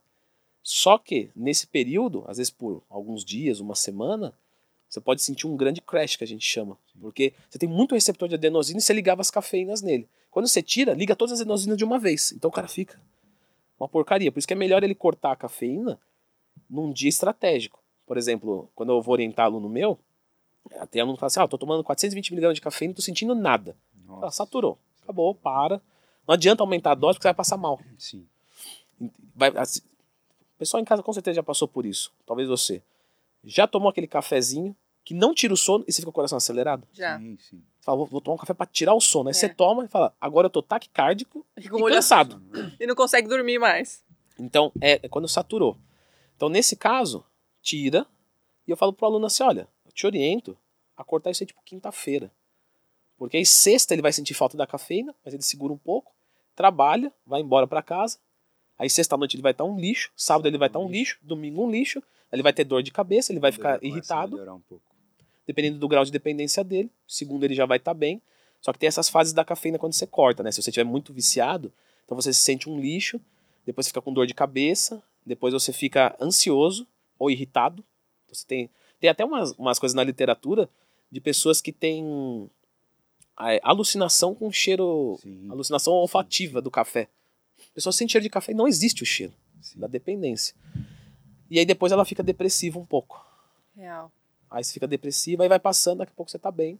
Aí você segura mais um pouco. Isso- Isso normalmente é para desaparecer entre alguns dias, um, dois, três dias, até duas semanas, no máximo, se a pessoa estiver muito viciada. Ela pode usar algumas coisinhas, né? Um analgésico para dor de cabeça, que não tem a cafeína, tipo E você vai na dor mesmo, você tira de uma vez por, por Ou pode desmamar. Porque fazer o escalonado às vezes também ajuda. Às Verdade. vezes o Duprá coloca a gente pra fazer uns detox de Eu cafeína aqui, velho. É bom. É... Na verdade, eu faço, em geral, toda semana, pelo menos uns dois dias off. É legal. Já vai modulando. Mas de tempos em tempos, a cada dois, três meses, eu faço offzão de 10 dias, aí E dou você essa tudo isso? Sim. Aí Eu dou essa limpada. Na, na verdade, eu com cinco dias off, seis dias off, meus receptores já estão zerados. Aí Já fica bem. Já fico bem. Tá. Aí no sétimo dia eu já É que posso... porque você já toma um cuidado constante, né? É, a e- pessoa que tá tomando a- os últimos anos da E vida. eu não né? faço Nossa, mais essa dose plena. Eu, cara. eu me lembro na época que eu Sim. tomava pré-treino e tal, tinha essa dose de 300, 400 miligramas. É. Até vinha com, é, às vezes, né, pseudoefedrina, efedrina junto. Mas hoje eu faço no máximo 100. Eu também. Eu treino com 100 miligramas. É, 100 pra mim miligramas é tá meu número. Meto um super ali. E é, e é- não, e é legal falar, porque assim, às vezes a cafeína, o pessoal tem que entender que a cafeína é pra te deixar disposto. Não é pra te deixar ansioso, sem foco. Porque você tem que conectar, você tem que fazer aquele peso que tá na ponta da barra, ele passar por todo o seu corpo e chegar na musculatura exata que você quer. E você só vai fazer isso focado. Se você tiver hiperagitado, você não consegue. Você dá um treino que sobra energia no final, mas o treino foi uma porcaria. Então você não pode superdosar a cafeína, não é interessante. É fantástico. E, e na tua casa, eu vou abrir as perguntas pra galera aqui, Boa. porque senão eu vou tomar muito teu tempo. Já sei que Não. tua A rotina gente não tá pode tranquilo. deixar ele ansioso, não, Mas pelo amor de Deus. Não, mas ó, tudo que eu vou fazer é com folga, então vocês podem demorar um pouco que não, Não tem fala isso que a gente Não, fica já- mais quatro horas, mas Pode assim, ficar. na sua rotina, Quais suplementos na sua rotina, a dona Leide perguntou para ela, mas na tua rotina, quais são os três melhores suplementos que não podem faltar na tua casa? Bom, é a creatina, a betalanina e a cafeína Tá. para impulsionar o meu treino, né? Aí eu tomo algumas outras coisas, multivitamínico, ômega 3, é, sal palmeto, porque eu tenho é, sal palmeto e licopeno, que eu tenho incidência de câncer de próstata na família. Tá. Então o licopeno é um antioxidante que age lá, o sal palmeto ajuda um pouquinho a bloquear o DHT, então isso, isso é bacana. É, probióticos, 20 bilhões por dia. que mais que eu tenho? Ah, um, um que é muito importante é o, a condroitina, glucosamina e alguns como MSM, colágeno tipo 2, que eu uso o Cartflex da Oficial Pharma. Tá. E não é propaganda, apesar que eu sou patrocinado, mas é porque é realmente um produto de formulação muito boa, que o Gabriel Kaminski fez, que é um cara muito bom, vocês conhecem ele. É, e é legal falar isso porque, assim, eu não tenho nenhum problema articular. Só que essas coisas que eu tomo para articulação são para prevenção. Legal. E aí o que, que acontece? O pessoal não dá valor. Porque tudo bem, não é barato. Até acabar com a articulação, né? Mas aí depois que acaba, fala, agora eu vou comprar. Já Não não é remédio para recuperar, é para proteger. Boa. Então eu sou uma pessoa pesada, que jogo bola. Então assim, se se eu deixar, minha articulação não aguenta. E eu não quero ter condromalácia patelar. Sim, Então eu tomo isso constantemente para proteção. gostei. Mas é... São quantas cápsulas no dia? Ah, Botar tudo isso pra deve dar umas uma- entre 15 e 20 por dia, né? dentro por dia. Mais ou menos, mais ou menos. Ah, isso aqui também é igual. Ah, não sim, é, né? mas Quem- é, às vezes assusta o quem pessoal. Dos stacks é, É. dos stacks. Uma pergunta interessante que a Thaís mandou aqui. Colágeno como fonte de proteína para ganho de massa muscular. Bom, qual você usa? Se não usa, você prefere whey? Sim, whey. Proteína completa é sempre melhor, né? Colágeno é junção de poucos aminoácidos, então não, não é relevante, assim. Você vai sempre no whey. Qual whey? Hidrolisado? Concentrado. Concentrado? É legal falar porque assim, o pessoal acha que né, tem concentrado, isolado e hidrolisado. Né? O isolado é para quem tem intolerância à lactose. E o hidrolisado é para quem tem uma necessidade especial, por exemplo, um bariátrico. O resto é concentrado. Aí sempre tem para perguntar, pô, quer dizer que se eu for intolerante à lactose, eu me ferrei? Porque aí eu vou ter que comprar um whey que é mais caro para fazer a mesma coisa? Isso, você se ferrou. Não tem o que fazer. Você vai pagar mais caro no whey para ter exatamente a mesma coisa de quem toma um concentrado. Porque a diferença de carboidrato e gordura não é expressiva, não é relevante. E o whey para você não te inflama? Então, na verdade, assim, a questão não me inflama, mas o whey eu uso muito pouco, porque como eu sou ex-obeso, Tá. então eu prefiro comer. Tá, legal. Se eu tomar whey, é, eu fico com fome. Então eu tenho whey na minha casa, para os momentos de muita pressa, de repente eu faço um whey com aveia ao invés de comer meu frango com arroz, mas eu prefiro comer. Tá. Eu uso bem pouco whey. É, HMB, né? hidroximetilbutirato. Né? Quem não sabe, HMB é uma Achei que era fração. um carro. o HMB é uma fração do Custa aminoácido. quase o valor de um carro. É, isso aí. Se você É tomar o ano inteiro, é quase o valor do carro. É a fração do aminoácido, que chama leucina, que justamente vai ajudar a gente a sinalizar ao corpo que estamos sob fartura. HMB, você curte, não curte, ou você prefere de, de direto BCAA? Qual, qual que é a tua opinião? É, na prática, que, que a gente vê assim do HMB é muito irrelevante. Alguma, alguns estudos, é, os estudos que eu analisei, que eu mais gostei, assim, é irrelevante, sabe? Então, não vai mudar nada. O BCA também é um suplemento que funciona, mas que compensa você consumir uma proteína completa para complementar a cota diária. Aí você tem algumas teorias assim, de atletas de, de alta performance. Ah, eu mando BCA e HMB antes do meu treino e aplico insulina. Aí, assim, são coisas que não dá pra gente mais. Você entende? Porque Ah, mas aí toma o Primobolan. não, esse cara que faz isso com certeza toma.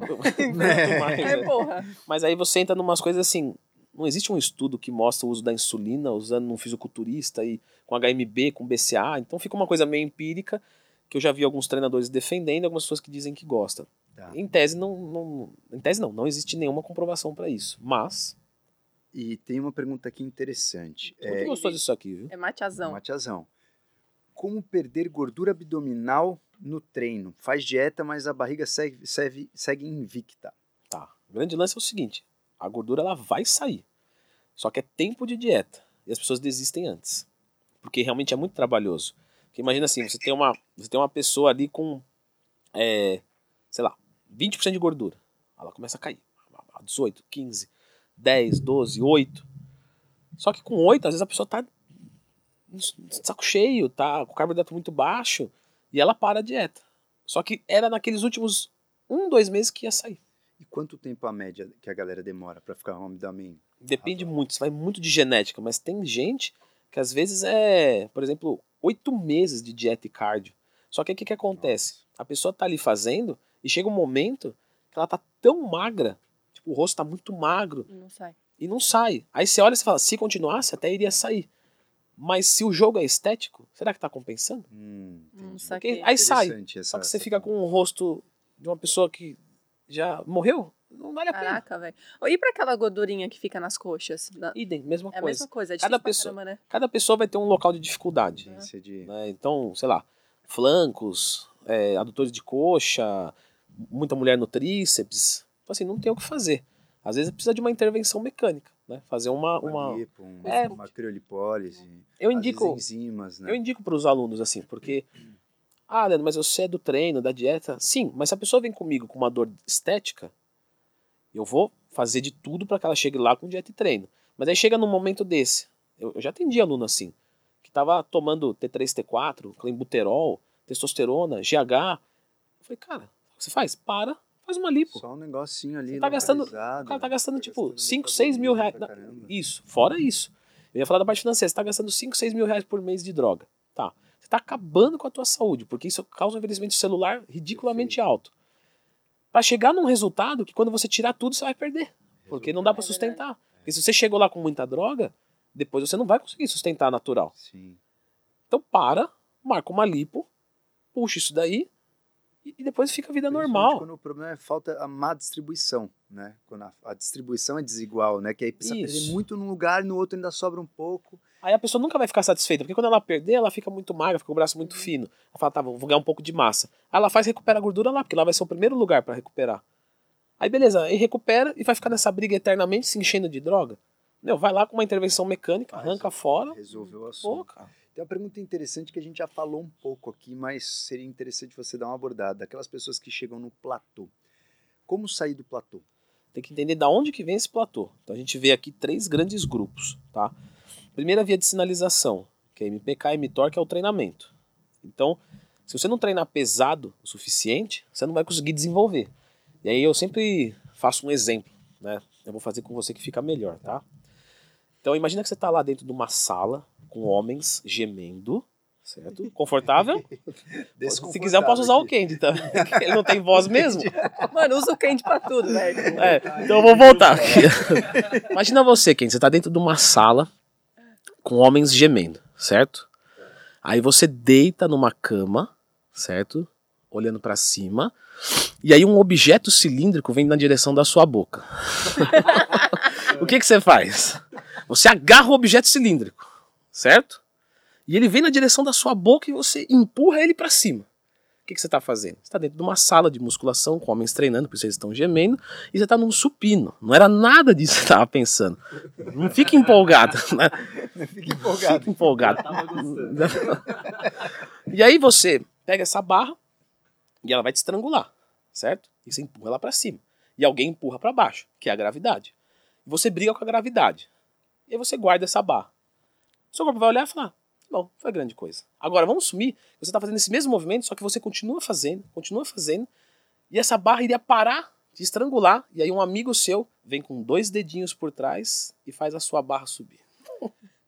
Ele obviamente te ajudou no supino. Sim, Continuamos nesse exemplo. Volta. O seu corpo vai olhar aqui e vai falar assim, cara, isso é uma agressão.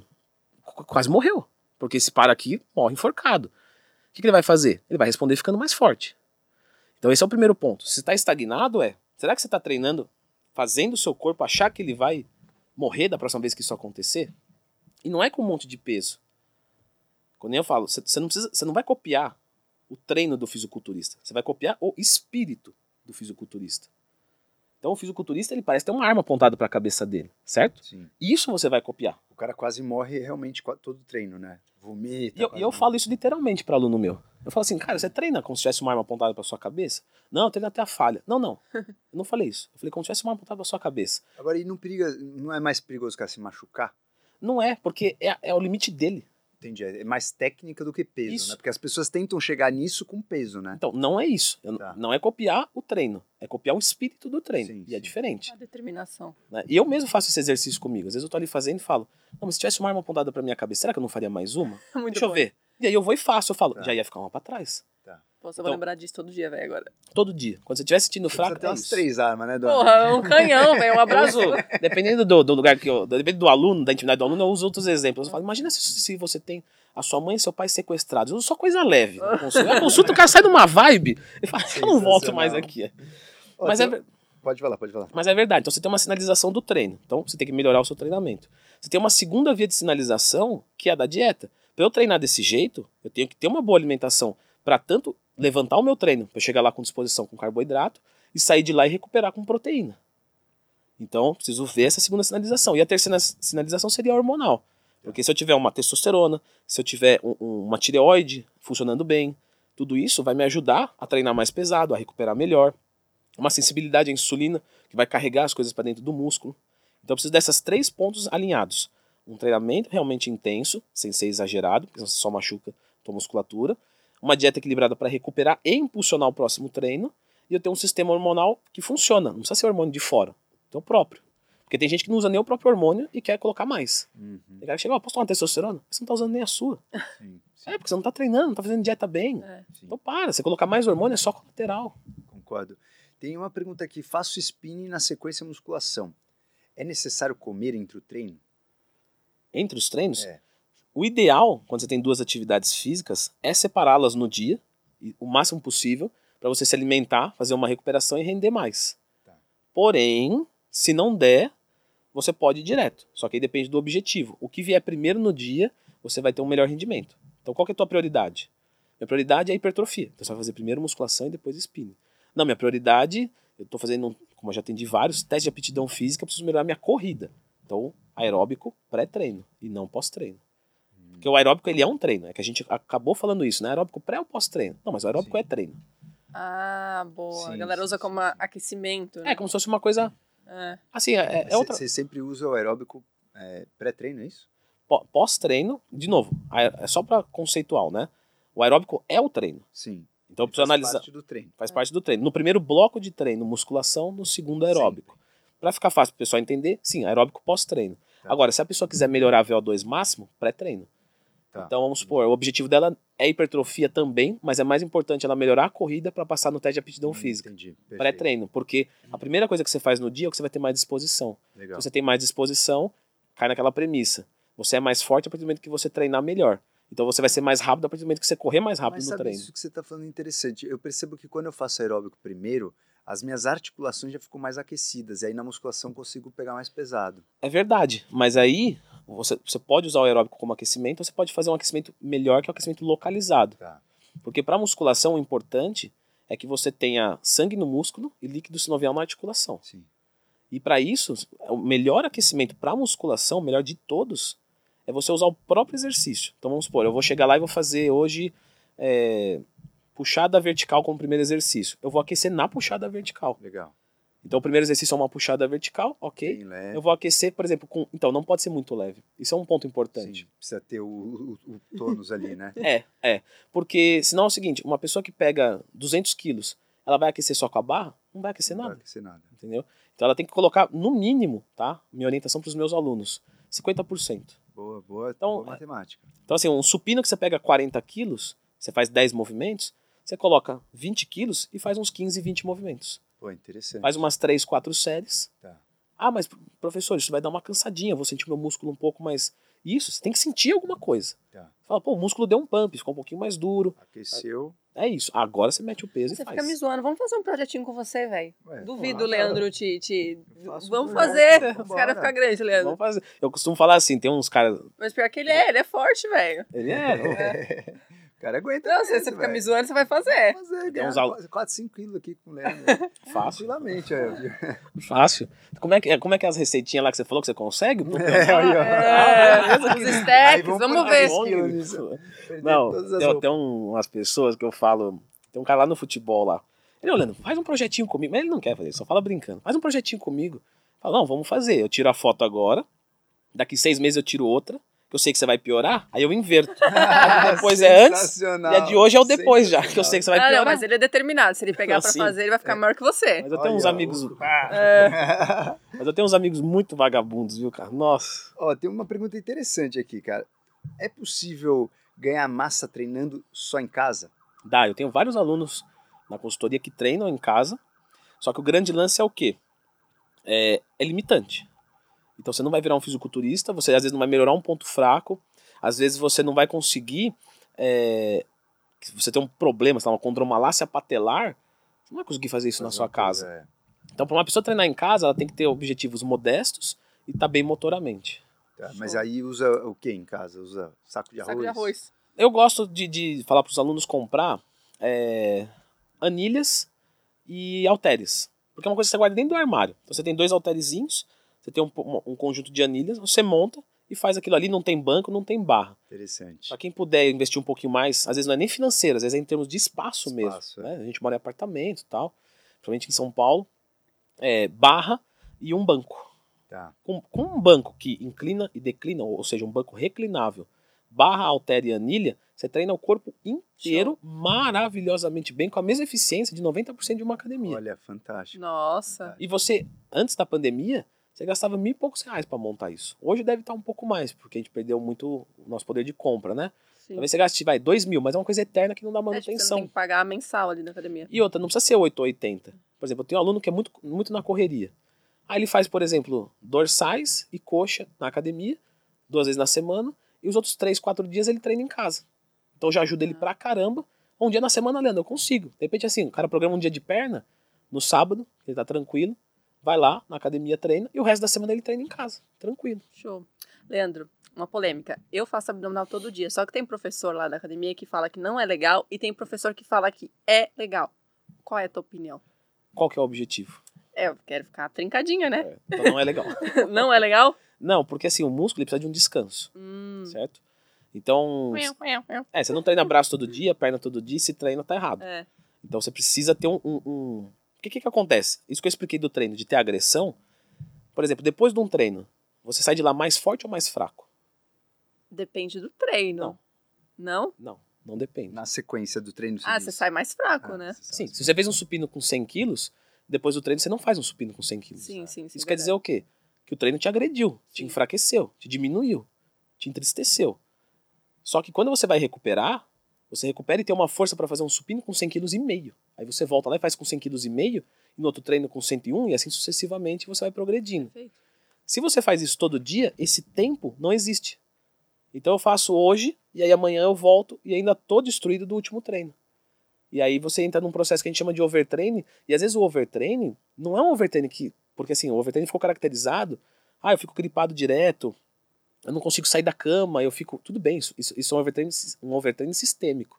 Mas é difícil acontecer. O que a gente mais vê é um overtraining localizado. Então, por exemplo, a pessoa não consegue desenvolver um músculo, mas ela se sente bem. Ela vai lá, treina pesado, mas ela não consegue desenvolver. Isso é um overtraining. Uhum. Porque o, o princípio, a menos que a pessoa esteja no limite natural, o princípio é o da progressão no treinamento. O overtraining, academicamente, ele é caracterizado como você não conseguir reproduzir um treino igual ou superior ao último. Então, quer dizer, se no último treino eu peguei 10 quilos na rosca direta e, e fiz 10 repetições, nesse treino eu fizer 9 repetições e meia, eu estou em overtraining, academicamente falando. Tá, então o ideal é um dia sim, um dia não? Então, tudo depende do resto de como você estimula seu Tá bom. corpo, mas no mínimo dia sim, dia não. Perfeito. Vou mudar tudo aqui. Tem uma pergunta aqui da Pamela interessante sobre gestrinona. Você tem visto os bons resultados e o que, que você, se é a favor não é a favor do implante? Da, Só a favor, só a favor, mas com cuidado, né? Não é qualquer um. Por exemplo, a gestrinona numa mulher que tá mais gordinha, que tem uma sensibilidade à insulina ruim, horrível, porque andrógeno vai piorar. Ela piora o físico dela. Ela não consegue emagrecer, ela não Retém consegue ganhar líquido. músculo, retém mais líquido, fica horrível. E a idade influencia também? Idade- Você fala Da em, mulher. em relação ao implante? Tem alguns estudos que mostram que quanto mais velho é o corpo, mais dificuldade ele tem para excretar os hormônios. Tá. Então, por exemplo, uma, uma reposição hormonal num homem de 60 anos é diferente de um cara de 20. Ele vai usar menos dosagem, porque...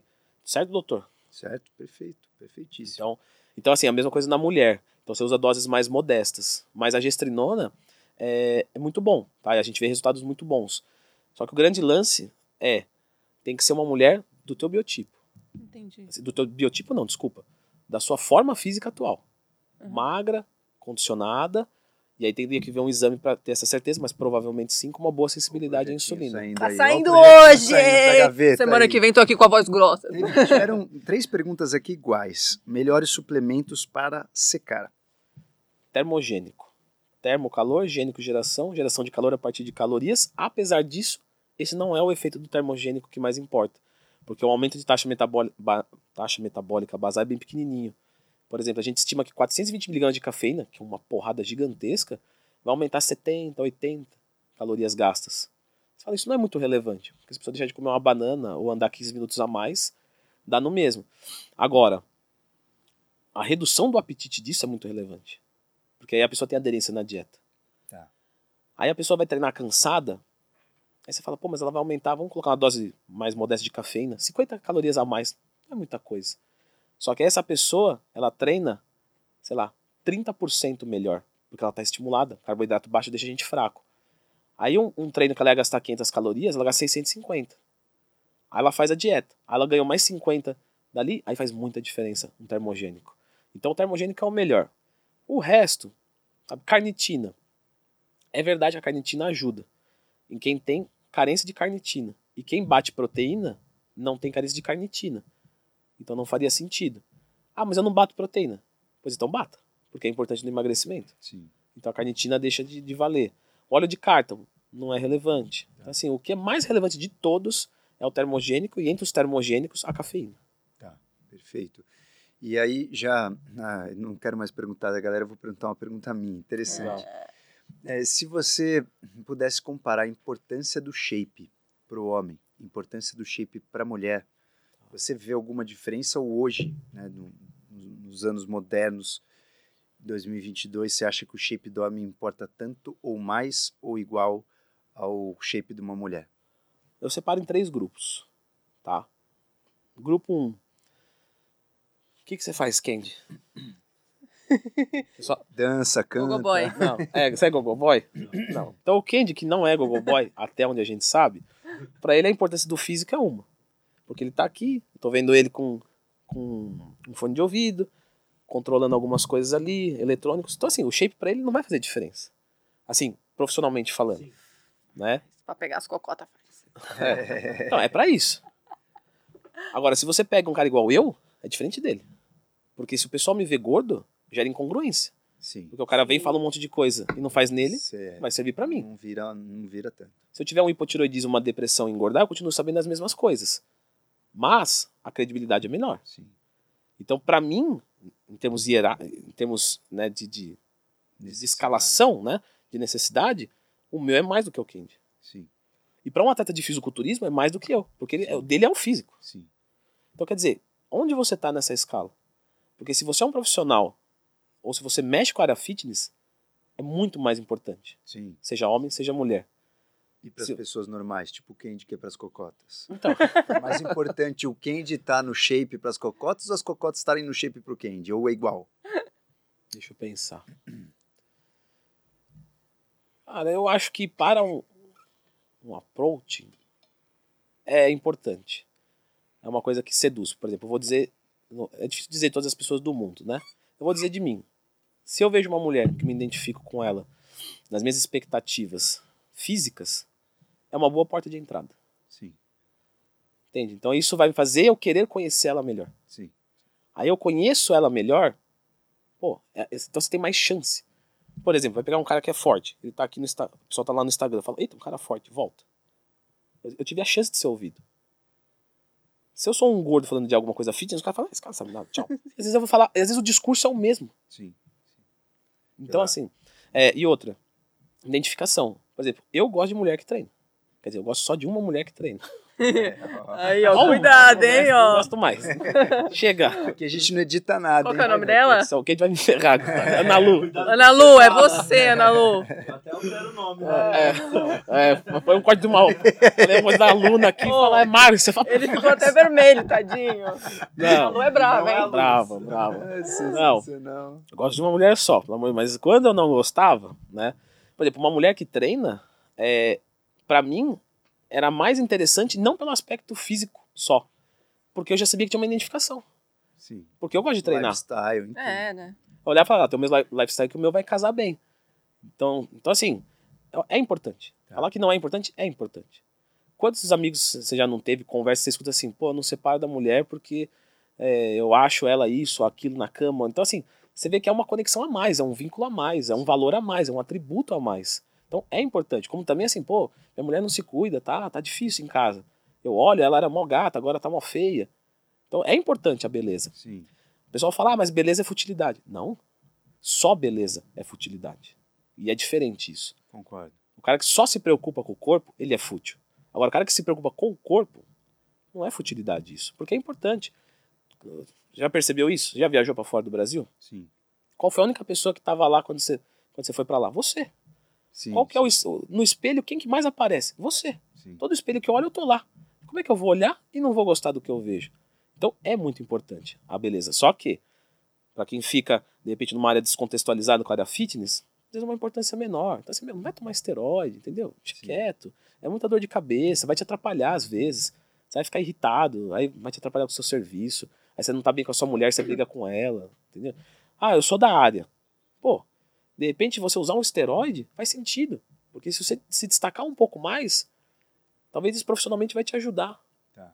Não pode ser só isso, porque senão você vira um profissional baseado em uma vertente só. Né? No apelo visual, apelo visual, apelo visual. O produto não é bom, mas o apelo visual é bom. A embalagem é boa e o conteúdo tem que ser bom. E para quem é atleta de fisiculturismo, o cara vive só da imagem do corpo, basicamente falando. Então é muito importante. Seja homem, seja mulher. As consequências que tu dá na pessoa, né? Porque quando a pessoa tá com autoestima boa, tudo, tudo. A vida flui. A vida flui, né? É. No trabalho, nos relacionamentos, em tudo. É. E, para finalizar, Leandro, se você pudesse né, compilar né, essa sua experiência de ter acompanhado, tratado, melhorado, modificado a vida de tanta gente nesse aspecto físico que traz aí inúmeras mudanças, né? Provavelmente casamentos, que a dona Leide falou, né? Autoestima. É, o que, que você poderia dar como conselho para as pessoas que nos ouviram até aqui é, baseado em todo esse seu histórico, tudo que você aprendeu das pessoas, da motivação, o que faz as pessoas desistirem no meio do caminho, qual o conselho que você poderia dar para que essas pessoas que nos ouviram até aqui serem melhores amanhã do que elas são hoje? Ah, eu acho que o principal, assim, é clicar no gostei, se inscrever aqui no canal. Coisa de youtuber, desculpa, deixa o espírito aqui do youtuber, desculpa. Mas clica no gostei, se inscreve É, no Tá canal, com deixa um dúvida? comentário. Como que é o meme? Tá com dúvida, Leandro, mais Leandro tema? tem mais tema. Ai, É. é sensacional. Esse Leandro tem mais tema foi porque assim, eu fazia muito vídeo e, e eu postava um vídeo e o cara falava, faz um vídeo disso. Aí eu ia lá, já tem. Faz um todo dia. Eu falei, não, preciso educar o público a pesquisar. Porque não tem essa educação. O YouTube Legal. é novo, é tudo novo. Não, então assim, ó, tiver qualquer dúvida, Leandro Twin mais tema. Aí os caras colocam tudo. Leandro Twin mais como pagar, quitar a dívida do carro. Sensacional, cara. Eu costumo dizer o seguinte: a gente tem um, um delta de uma equação que a gente precisa de fé. Qual que é esse delta? Então, assim, a gente tem que entender que é, é descolado, isso que é muito difícil, é descolado o resultado do esforço. Então, não, não é sobreposto, esforço aqui, resultado em cima. Não. O esforço está aqui, o resultado está aqui. Tá. E esse delta, você tem que ter fé para percorrer ele. Porque primeiro, vamos pegar uma pessoa que está lá, gorda, sedentária, com problema de colesterol, com pressão alta. Quando ela começar a treinar, como é que ela fica? Gorda, sedentária, com depressão, colesterol alto e dolorido. Tá. E não comendo o que comia até semana passada. Ela não ganhou nada e ela mudou a vida dela radicalmente. Só que se ela continuar fazendo isso, ela vai ter prazer na comida que ela tem hoje. Ela vai ter. Ela vai sentir prazer na fruta igual ela sente no chocolate. Ela não vai ter mais, não vai estar mais dolorida, não vai estar mais com dislipidemia, não vai estar mais com pressão alta, vai estar com o corpo que ela quer. Só que até lá, esse delta, esse espaço, ela precisa ter fé. Não é fé em Deus, ainda que possa ser, se for a tua crença. É, Mas para quem é ateu, eu sou ateu. Então, se precisasse de fé em Deus, eu não faria. Porque eu não tenho. Não é que eu não queira ter, eu não consigo ter. É diferente. Eu até falo pessoal, sou um ateu frustrado. Adoraria acreditar em Deus. Adoraria, mas não consigo. Fé é você acreditar no que você não pode ver. Você ter certeza naquilo que você não vê. Então, se aquela pessoa olhar e falar assim, eu tenho certeza que isso que eu estou fazendo vai me dar aquele resultado, eu vou fazer. E quando ela chegar ali, aí ela vai ter motivação. Porque motivação vem de motivo. Então, se você perguntar para mim se é difícil treinar, não é. Porque eu mudei minha vida. Eu fui zoado por uma sala inteira. Vamos voltar lá no começo. Eu, eu tinha meus exames ruins. E hoje, eu- e hoje não. Então eu tenho motivo pra treinar. Eu olho e falo, eu sei que vale a pena. Já deu certo? E pra quem não tem? Fé. Então a pessoa tem que acreditar. Como é que você pode acreditar? Pode ser em Deus. Pode ser sim. Ah, não. Deus não vai deixar eu trilhar um caminho mal. Então eu vou fazer. Mas eu posso, pode ser fé num profissional. Procuro você, você vai me falar o que você o que tem que fazer, e como eu confio em você, eu falo, beleza, é isso. É um tipo de fé. Eu preciso buscar uma, uma certeza. Se eu tiver essa certeza, eu vou fazer sem estar vendo. E aí, de tanto fazer, eu vejo. Fantástico, senhoras e senhores, com vocês, Leandro Twin, mais uma vez. Obrigado pela presença aqui, obrigado Oh, pelos conselhos. Vamos. Dona Leide, algum recado final? Sei lá, acho que vamos fazer esse projetinho do Leandro, velho. projetinho 5 Vocês têm quilos a mais no DOC. Eu tenho fé. Eu, boto, eu boto Eu fé. boto fé. Depois desse papo eu botei, tô botando mais fé ainda, né? Mestre Kendi, aperta o off pra nós.